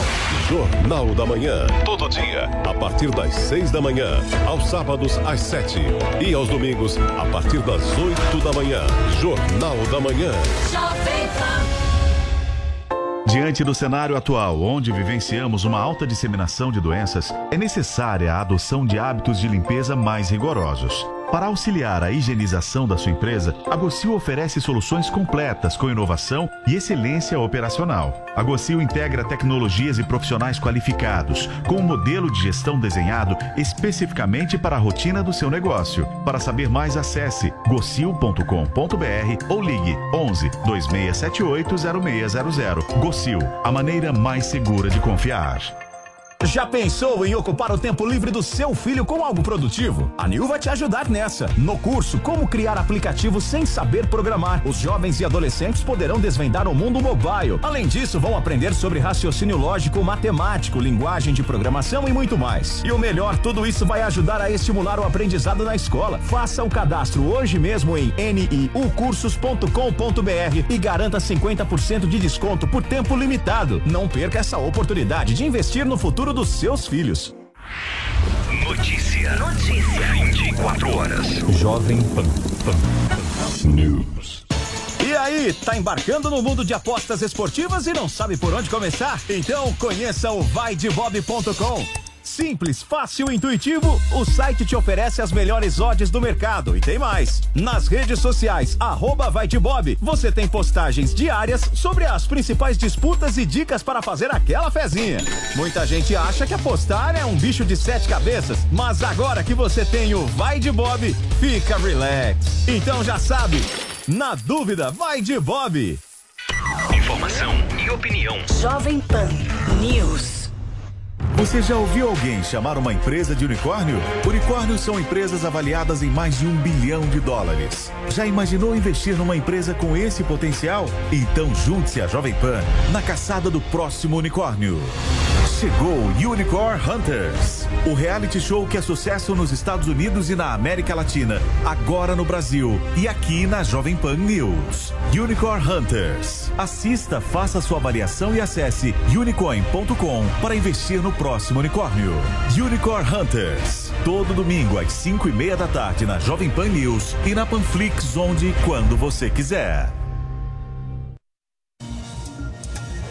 De volta para você, os pingos nos is. E o ministro da Fazenda, Fernando Haddad, criticou o presidente do Uruguai, Luiz Lacalepou, em razão de o líder uruguaio defender o livre comércio entre países. A declaração do petista foi proferida nesta segunda-feira durante reunião com a Federação das Indústrias do Estado de São Paulo. Segundo o titular da Fazenda, conciliar o livre comércio com o Mercosul é extremamente difícil.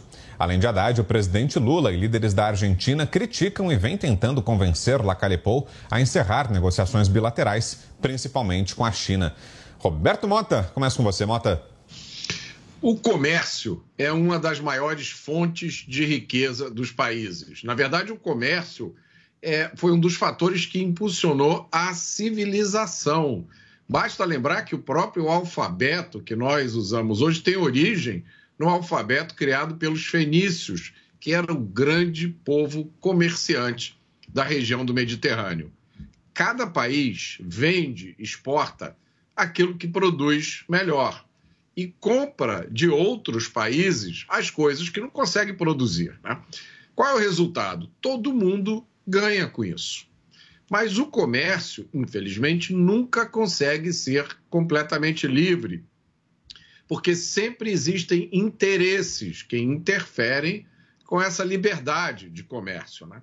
Praticamente todos os países têm algum tipo de proteção ou de barreira, barreira protecionista, para impedir que produtos baratos vindos do exterior façam concorrência aos produtos que são fabricados no país.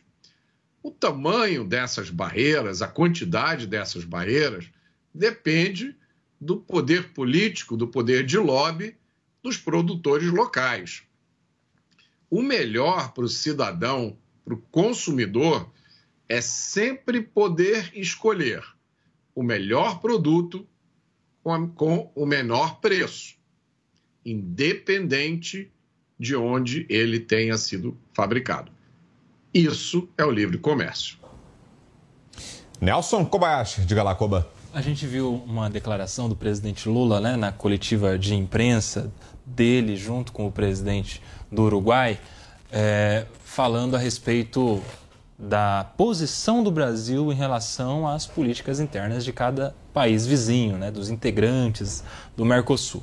claro, se referindo aos estados da Venezuela, de Cuba, da Nicarágua, que são os estados governados por ditaduras, né? Isso porque o presidente do Uruguai e o presidente do Paraguai fizeram críticas a essa relação com esses países. E ele disse, o presidente Lula, nessa entrevista, que são duas coisas que ele precisa levar em consideração quando se relaciona com o país. Primeiro é respeitar a soberania do país com quem se relaciona. Respeitar, não se intrometer. E segundo, pensar no bem do povo desse país. E aí é interessante, porque com estes países que descumprem normas básicas de direitos humanos fundamentais, que deixam seu povo em uma situação de miséria, uma situação caótica, sem alimento, sem condições, sem dignidade, sem direito, sem voz, sem poder de escolher sequer o seu presidente, seu representante, aí o Brasil tem que se recuar e respeitar o que lá eles decidem, mesmo que sejam decisões de ditadura. Agora, é interessante que, com o Uruguai criando uma relação econômica com a China, aí não tem que respeitar a soberania. Aí pode criticar, aí pode se intrometer. É muito interessante essa, essa parece que fazer relações comerciais com a China é mais grave do que comandar uma ditadura. Parece que é um crime horrível o Uruguai se relacionar economicamente com a China. Aí a gente vê qual é o peso que o governo brasileiro dá para as coisas, né? Economia é ruim, mas ditadura parece que é bom. Sua análise sobre a fala, Pavinato? Isso porque o governo brasileiro não quer se meter em assuntos de outros países, não quer se meter na soberania dos outros países, né? Eu exatamente. Né? Agora, autodeterminação de ser explorado, autodeterminação de ser preso, autodeterminação de ser abusado, autodeterminação de ser escravo, pode. Agora, autodeterminação de praticar o livre comércio, ah, isso parece um pecado é, capital. E, de fato, o, o que o Mota falou é algo que tem que ser lembrado a todo momento. O comércio ele é a base da civilização porque ele livra o mundo da barbaridade, das guerras, das dominações, das violações dos direitos humanos. No discurso de Benjamin Constant, ele diz que a partir do momento em que as pessoas elas passam a trocar por um valor, elas passam a praticar o comércio, elas deixam de querer matar, vencer, prender, escravizar umas às outras para ter a posse, a propriedade daquilo que outra possui. O comércio é a base da civilização, não a barbárie, como os governos da Venezuela, como os governos da, da Nicarágua e de Cuba, que sobre esses nós vimos que o governo ele prefere não comentar e deixar debaixo do tapete, mesmo que isso seja como tapar o sol com a peneira. Agora, a frase é engraçada. O Uruguai quer o melhor dos mundos ficar no Mercosul e fazer acordo com a China. Agora, que mundo é esse? Eu não sei. Talvez seja a democracia venezuelana, talvez seja a democracia onde é, se permite a repressão do bem, o sigilo do bem, a transparência do bem, o ódio do bem e tantas outras coisas que não cabem na modalidade do bem. Qual é o melhor dos mundos? Se ficar no Mercosul e fazer negócios com a China quando? Ficar no Mercosul para o Uruguai não representa nada. O último balanço de trading mundial mostra que as exportações do Uruguai elas não chegam a um bilhão de dólares. Um país que o PIB é de 61,2 bilhões de dólares. Ou seja, a participação, o benefício do Uruguai no Mercosul é irrisório. É tão risível quanto o benefício do Brasil no Mercosul. Diga lá, Zé. É, o Brasil não tem que ter medo do comércio, não. Tem um parque industrial superior aos outros países aqui do Mercosul, do, da América Latina e, e, também do Uruguai, né? Essa é a realidade. É, o, o Mota tem toda a razão. Acho que o comércio foi fundamental para o desenvolvimento da humanidade. Né? E um grande salto foi exatamente a descoberta do dinheiro, que a, a grande credibilidade da, da, do, do, mundo, da, da, civilização. Sem o dinheiro não se faria nada. Imagine um, um, um, agricultor descendo com a carga de abacaxi, ele precisa de comprar uma, uma bota, de que maneira ele vai trocar esse abacaxi pela bota? O rapaz lá que faz a bota disse, ah, não, não quero abacaxi. Ele voltaria com esse abacaxi para casa, enfim, é, precisou a invenção do dinheiro e do comércio, né? Aí abriu-se as portas, principalmente para criar talvez o que seja a maior invenção da humanidade, que é o, o limitado, a empresa limitada, a empresa que é abstrata e todo mundo acha que ela existe de fato. E ela, é, apesar de ser abstrata, ela tem coisas tangíveis, como funcionários, imóveis, mas tudo depende da credibilidade. E essa credibilidade, ela é feita exatamente através de relações. São as relações exteriores, que se formam em países, que se formam em grupos econômicos, que é o caso do Mercosul. Esse debate é muito importante, porque até então nós estamos acostumados a ver o Paraguai fazer esse papel. E houve uma preocupação na época muito grande do Brasil com relação ao Paraguai, que entolhava o Brasil dessas quinquilharias de, de tênis Fiorucci, calça Fiorucci é, e aquelas, aquelas marcas vindo da, da, China. E o Paraguai não produzia nada e era um grande exportador aqui na América Latina, exatamente porque trazia é, quinquilharias de vários países, inclusive da China. Então talvez seja essa memória que aí o, o, o, ministro Fernando Haddad está preocupado de que o Uruguai possa ocupar esse papel de trazer produtos ou montar produtos, fazer acordos é, com a China. Como é que eu diria? Responda na mesma palavra. O Brasil poderia ir lá na China e dizer: olha, aqui, vamos fazer um acordo, em vez de mandar os produtos prontos para cá, relógios e tal, monta empresas aqui. A China tem esse tipo de investimento. E, inclusive, eu fiquei sabendo recentemente que a China está fazendo, fazendo grandes investimentos no setor agropecuário na África, que tem um regime, um, um, um sistema solar um, de insolação e, e, de temperatura muito parecido com o Brasil, e usando exatamente a tecnologia brasileira de produção de alimentos. Nós temos uma tecnologia avançada, graças à Embrapa, graças ao, ao, setor agropecuário, né? Então, o comércio é esse mesmo, né? Não pode impedir que o Uruguai faça isso, a não ser é, temendo que seus interesses sejam atingidos. O Uruguai, se fechar acordo com a China, é uma grande vantagem para o país, porque a China está louco, louca para fazer exatamente uma base aqui nessa região e seria uma solução muito boa para a China e para o Uruguai. Vai afetar o mercado brasileiro? Talvez sim. Ainda falando sobre a China, mais uma informação. Veja só esse número. Sob o governo Jair Bolsonaro, a economia do Brasil cresceu mais do que a da China em 2022. As projeções para a expansão do produto interno bruto dos dois países aparece no mais recente relatório do Fundo Monetário Internacional divulgado na segunda-feira. De acordo com a entidade, a economia brasileira cresceu 3,1% e a da China 3% no ano passado. Além disso, a expansão econômica brasileira de 2022 superou também a de países como França, Estados Unidos e Alemanha. Os resultados confirmam as declarações do ex-ministro da Economia, Paulo Guedes, que alertou o FMI que as previsões para o Brasil estavam erradas e que o PIB do país surpreender, surpreenderia o mundo, como de fato aconteceu. Mota. No ano passado, o Brasil cresceu mais do que a China e teve inflação menor do que os Estados Unidos e a Europa. Isso tudo depois de enfrentar uma pandemia, os efeitos da guerra da Ucrânia um ativismo judicial incessante e onipresente e a oposição obtusa, diária e implacável do tal consórcio de mídia que acabou de acabar. Como o Brasil conseguiu isso? A resposta é simples: competência e responsabilidade.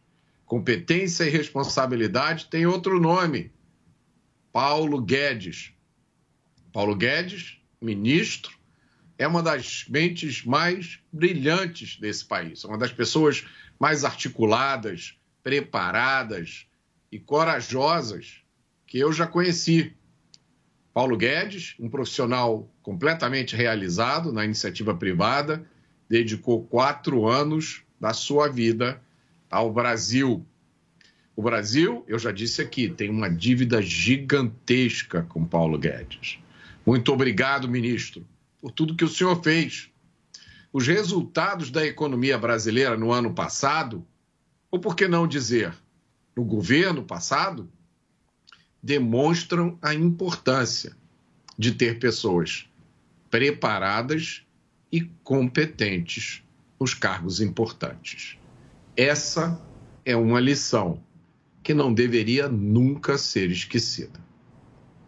Fabinato. Olha, mesmo com a expansão do Auxílio Brasil, diante do quadro da pandemia, quatro doses gratuitas de vacina para a população brasileira, num país do tamanho do Brasil, nenhum outro país do mundo realizou o que foi realizado no Brasil.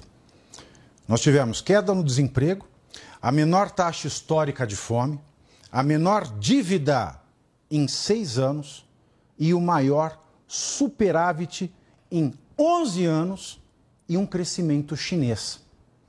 Eu quero saber se a Advocacia Geral da União, através da Procuradoria da Democracia, aquela criada para combater a desinformação, vai processar o presidente Luiz Inácio Lula da Silva por, além do fato de chamar o impeachment de golpe, pelo fato de estar discursando por aí que pegou um país devastado economicamente, com cofres vazios, com 25 mil reais para obras emergenciais, para o fundo de catástrofes, seja lá o que for. Eu quero ver se a AGU, através dessa procuradoria contra a desinformação, vai atrás do presidente Lula por estar, assim, espalhando sem corar, sem nenhuma vergonha, o seu velho e mentiroso discurso de uma herança maldita que não existe. Aliás, ele, Lula, quando entregou o governo para Dilma no final de 2010 para 2011, entregou um Brasil a ela em condições muito semelhantes ao de Jair Bolsonaro. Você, Koba, que nos diz desses números? Eu fico imaginando né, que tudo isso foi com o vento contrário, né? Quando o vento estava soprando contra muitas coisas que poderiam atrapalhar os ideais, os objetivos da política econômica. A gente teve a pandemia, a gente teve a guerra na Ucrânia, na Ucrânia a gente teve uma crise em outros países, enfim estes foram os feitos da política econômica do Paulo Guedes. Eu fico imaginando como seria a gestão na economia com vento favorável. Como seria quatro anos de gestão econômica continuando ali com a gestão do Paulo Guedes, com ventos favoráveis, com tudo indo a favor. Mas nem tudo é ruim, né? Ontem o governador do estado de São Paulo anunciou aqui na Jovem Pan, na entrevista que deu ao Pânico, que o ex-ministro Paulo Guedes vai compor um conselho de economia aqui no estado de São Paulo e, aliás, vai presidir esse conselho. Então, a gente tem uma boa esperança para o estado de São Paulo, pelo menos, para os próximos quatro anos, em relação a desenvolvimento econômico, a criação de empregos, a melhora da qualidade de vida dos paulistas. Né? Isso tudo, é claro, se o governo federal não atrapalhar, porque a gente tem pela frente uma promessa de reforma tributária que pode impactar, pode travar o crescimento do Estado de São Paulo. Daí tamanha insegurança do mercado, daí a, o congelamento na, no crescimento, daí muitas empresas demitindo, enfim, essa imprevisibilidade que tem sido gerada diante dos discursos do presidente Lula e de seus ministros, ministro da Fazenda, ministro da Previdência Social, ministro do Trabalho, que dão discursos dia após dia atrapalhando o crescimento. Se nada atrapalhar, a gente vai ter uma boa economia, pelo menos para os paulistas, nos próximos quatro anos.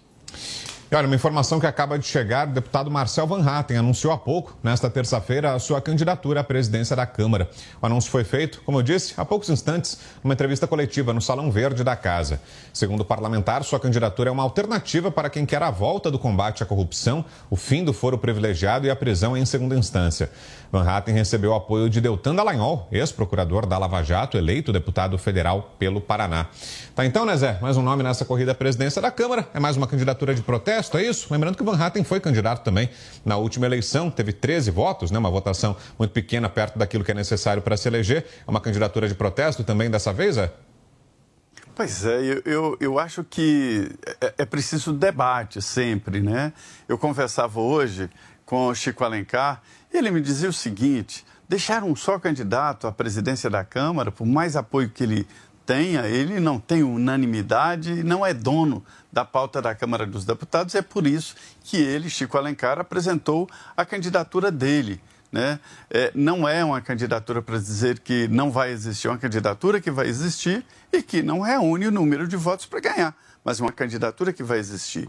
E da mesma forma, Marcel Van, Van ele apresenta a candidatura para fazer a proposta do seu partido e a proposta que ele foi eleito, ou seja, as defesas dele.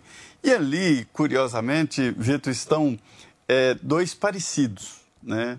Dizem por aqui, é, é, o Chico Alencar é do PSOL, e dizem por aqui que o, o Partido Novo do Van Hatten é o PSOL da direita, ou seja, o, o, partido que chegou no Congresso Nacional com suas propostas e defende as suas propostas acima de qualquer pauta e de qualquer defesa ou não de governo. Então, serão três candidatos. Arthur Lira, isso não vai é, ameaçar a eleição de Arthur Lira, mas provoca debates, provoca discussão e até discurso no plenário. Eu acho isso muito interessante. Pulando para o Salão Azul, a situação já muda completamente porque ali a candidatura é levada à possibilidade de surpreender o presidente do Senado, Rodrigo, é, é, Rodrigo Pacheco, que é o, o, o, favorito, não tem a menor dúvida disso, deve ser reeleito, mas a candidatura faz um debate mais profundo e obriga, inclusive, o Rodrigo Pacheco a assumir compromissos importantes com a nova legislatura que começa a partir do dia 2. Né? Dia 1 a sessão preparatória e eleição. Você, Mota, que achou do anúncio? É, há coisas que nós fazemos porque sabemos que teremos sucesso. Outras coisas nós fazemos simplesmente porque elas precisam ser feitas. Essa frase, eu não vou, vou preservar o anonimato do autor dessa frase, ou da pessoa que, de quem a primeira vez eu ouvi essa frase, não é uma pessoa anônima, mas eu vou deixar para vocês adivinharem de quem é essa frase. Era uma pessoa muito próxima a mim e nós praticamente começamos nossa caminhada política juntos. E é uma frase que diz muito, porque a política é feita de movimentos práticos, mas de muitas coisas que têm uma importância simbólica muito grande. Nós já falamos várias vezes sobre isso hoje, sobre coerência. O parlamentar, ele é eleito político, ele é eleito porque ele diz representar um conjunto de ideias e valores. E aí, no momento em que ele começa o mandato e entra no jogo do poder, ele esquece aquilo tudo e anda em função do seu próprio benefício. Olha, o que o Marcel Van Hatten está fazendo é exemplificando a fidelidade de um parlamentar com compromisso com seus eleitores. Né? O Marcel Van Hatten é uma das boas revelações recentes da política e eu acho que o gesto dele é um gesto muito corajoso e dou parabéns a ele. Concorda, Pavinato? Temos um minuto, uma boa iniciativa do deputado Van Hatten? Olha, numa sala de cheia de covardes alcoviteiros e corruptos, você ter a coragem de se dissociar deles, mesmo que num gesto simbólico, é um grande gesto para o começo de uma nova política no Brasil. E agora, economia, está na hora do fechamento Touro de Ouro com ele, Pablo Spire. Fechamento Touro de Ouro com Pablo Spire. Boa noite, Brasil! E hoje o nosso lindo Tourinho saltou e fechou o mês de janeiro na frente do urso feio. Fora urso! Hoje a nossa bolsa embalou na melhora do humor dos investidores americanos que apostam numa moderação na alta de juros deles amanhã. E se os juros não sobem, quem sobe é a bolsa? As bolsas subirão lá e cá. Aqui, a Pivida disparou mais do que 10% hoje, junto com bancos e Petrobras, foram as ações que mais impulsionaram a nossa querida B3. O mercado repercutiu positivamente as declarações do ministro da Fazenda, Fernando Haddad, que avisou que a desoneração dos combustíveis acaba em fevereiro, o que traz alívio para o quadro fiscal. Ele também disse que o presidente Lula vai validar a nova regra fiscal até abril. O CAGED, os dados do emprego carteira assinada, divulgado hoje, veio pior do que esperado. A economia do Brasil perdeu mais de 430 mil vagas de trabalho em dezembro e a estimativa era um corte de 330 mil postos. A notícia é triste, mas um mercado de trabalho mais fraco ajuda na queda dos nossos juros, tira a pressão do Banco Central e se os juros caem, a bolsa sobe. O discurso então positivo do bilionário Abílio Diniz sócio do Carrefour, hoje, num evento do Banco Credit Suisse em São Paulo, também repercutiu positivamente. Ele disse que Lula quer o seu lugar na história, que ele está muito otimista com o novo governo, que confia muito nesse Banco Central no controle da inflação e que o Brasil vai crescer. O mercado também tem acompanhado apreensivamente as negociações das eleições da manhã para a Câmara, que já está definida, e para o Senado, que ainda não está definida, e pode ter um presidente de oposição ao presidente Lula. O resultado é importante para a agenda do governo, que quer aprovar a reforma tributária e o novo arcabouço fiscal. No fim do dia, o Ebovespa B3 terminou com 1% de alta aos 113.430 pontos. E no mês, a bolsa subiu quase meio por cento. Foi um belo mês de janeiro. Olha o gráfico que bonito. Bom, o subiu graças ao fluxo de investidores estrangeiros que entraram bastante esse mês. Já entraram com quase quase 10 bilhões de reais. Já o dólar caiu hoje 0,75% e fechou o dia cotado aos R$ 5,07. No mês, a queda foi de quase 5%. Veio lá dos 5,50, está fechando a 5,07.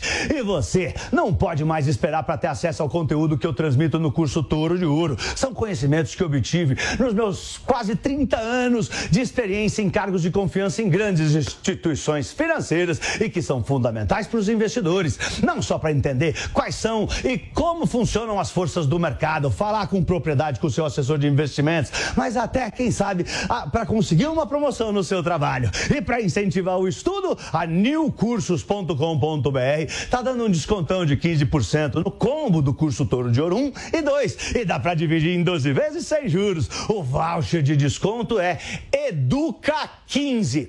Acesse a newcursos.com.br N-I-U, cursos.com.br. Coloque o voucher de desconto Educa15 e compre o combo do curso Touro de Ouro 1 e 2 em 12 vezes sem juros e com 15% de desconto. Eu sou Pablo. Boa noite. Vai, Torinho! Vai, Torinho! Fechamento Touro de Ouro com Pablo Spayer. Os pingos nos is.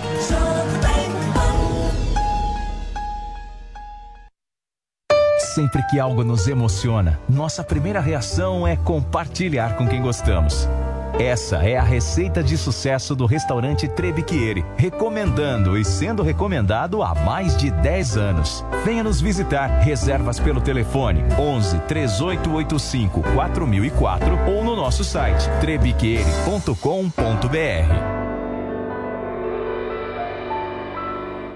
Diante do cenário atual, onde vivenciamos uma alta disseminação de doenças, é necessária a adoção de hábitos de limpeza mais rigorosos. Para auxiliar a higienização da sua empresa, a Gocil oferece soluções completas com inovação e excelência operacional. A Gocil integra tecnologias e profissionais qualificados, com um modelo de gestão desenhado especificamente para a rotina do seu negócio. Para saber mais, acesse gocil.com.br ou ligue 11 2678 0600. Gocil, a maneira mais segura de confiar.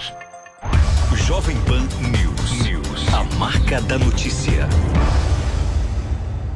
Já pensou em ocupar o tempo livre do seu filho com algo produtivo? A Nil vai te ajudar nessa. No curso Como Criar Aplicativos Sem Saber Programar, os jovens e adolescentes poderão desvendar o mundo mobile. Além disso, vão aprender sobre raciocínio lógico, matemático, linguagem de programação e muito mais. E o melhor, tudo isso vai ajudar a estimular o aprendizado na escola. Faça o cadastro hoje mesmo em niucursos.com.br e garanta 50% de desconto por tempo limitado. Não perca essa oportunidade de investir no futuro dos seus filhos.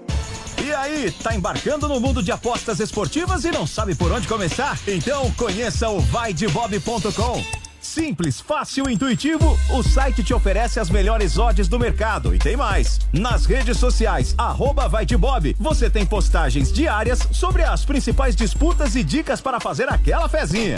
Muita gente acha que apostar é um bicho de sete cabeças, mas agora que você tem o Vai de Bob, fica relax. Então já sabe, na dúvida, vai de Bob. Você, conectado com a informação, rádio e internet. Jovem Pan News. Você já ouviu alguém chamar uma empresa de unicórnio? Unicórnios são empresas avaliadas em mais de um bilhão de dólares. Já imaginou investir numa empresa com esse potencial? Então junte-se à Jovem Pan na caçada do próximo unicórnio. Chegou Unicorn Hunters, o reality show que é sucesso nos Estados Unidos e na América Latina, agora no Brasil e aqui na Jovem Pan News. Unicorn Hunters. Assista, faça sua avaliação e acesse unicorn.com para investir no próximo unicórnio. Unicorn Hunters. Todo domingo às 5 e meia da tarde na Jovem Pan News e na Panflix, onde e quando você quiser. E relatórios que não deveriam existir. E para fecharmos o resultado da nossa enquete de hoje, perguntamos quem você gostaria de ver na presidência do Senado. A eleição acontece amanhã. 82,74% dos que participaram querem Rogério Marinho, presidente. 13,08% votaram Eduardo Girão, 4,18% Rodrigo Pacheco. Foram 3.135 votos e a nossa enquete ficou no ar, como sempre, lá no site da Jovem Pan, www.jovempan.com.br. Muito obrigado a você pela sua participação. Por hoje é só. Eu lembro que amanhã teremos aqui em Os Pingos nos Is a cobertura especial das eleições no Senado e na Câmara dos Deputados. José Maria Trindade estará lá, o Zé, amanhã. Por hoje é só. Valeu, Zé. Valeu, Roberto Mota, Nelson Kobayashi, Thiago Pavinato. A seguir o Jornal Jovem Pan. Uma boa noite, até amanhã. A opinião dos nossos comentaristas não reflete necessariamente a opinião do Grupo Jovem Pan de Comunicação. Realização Jovem Pan News.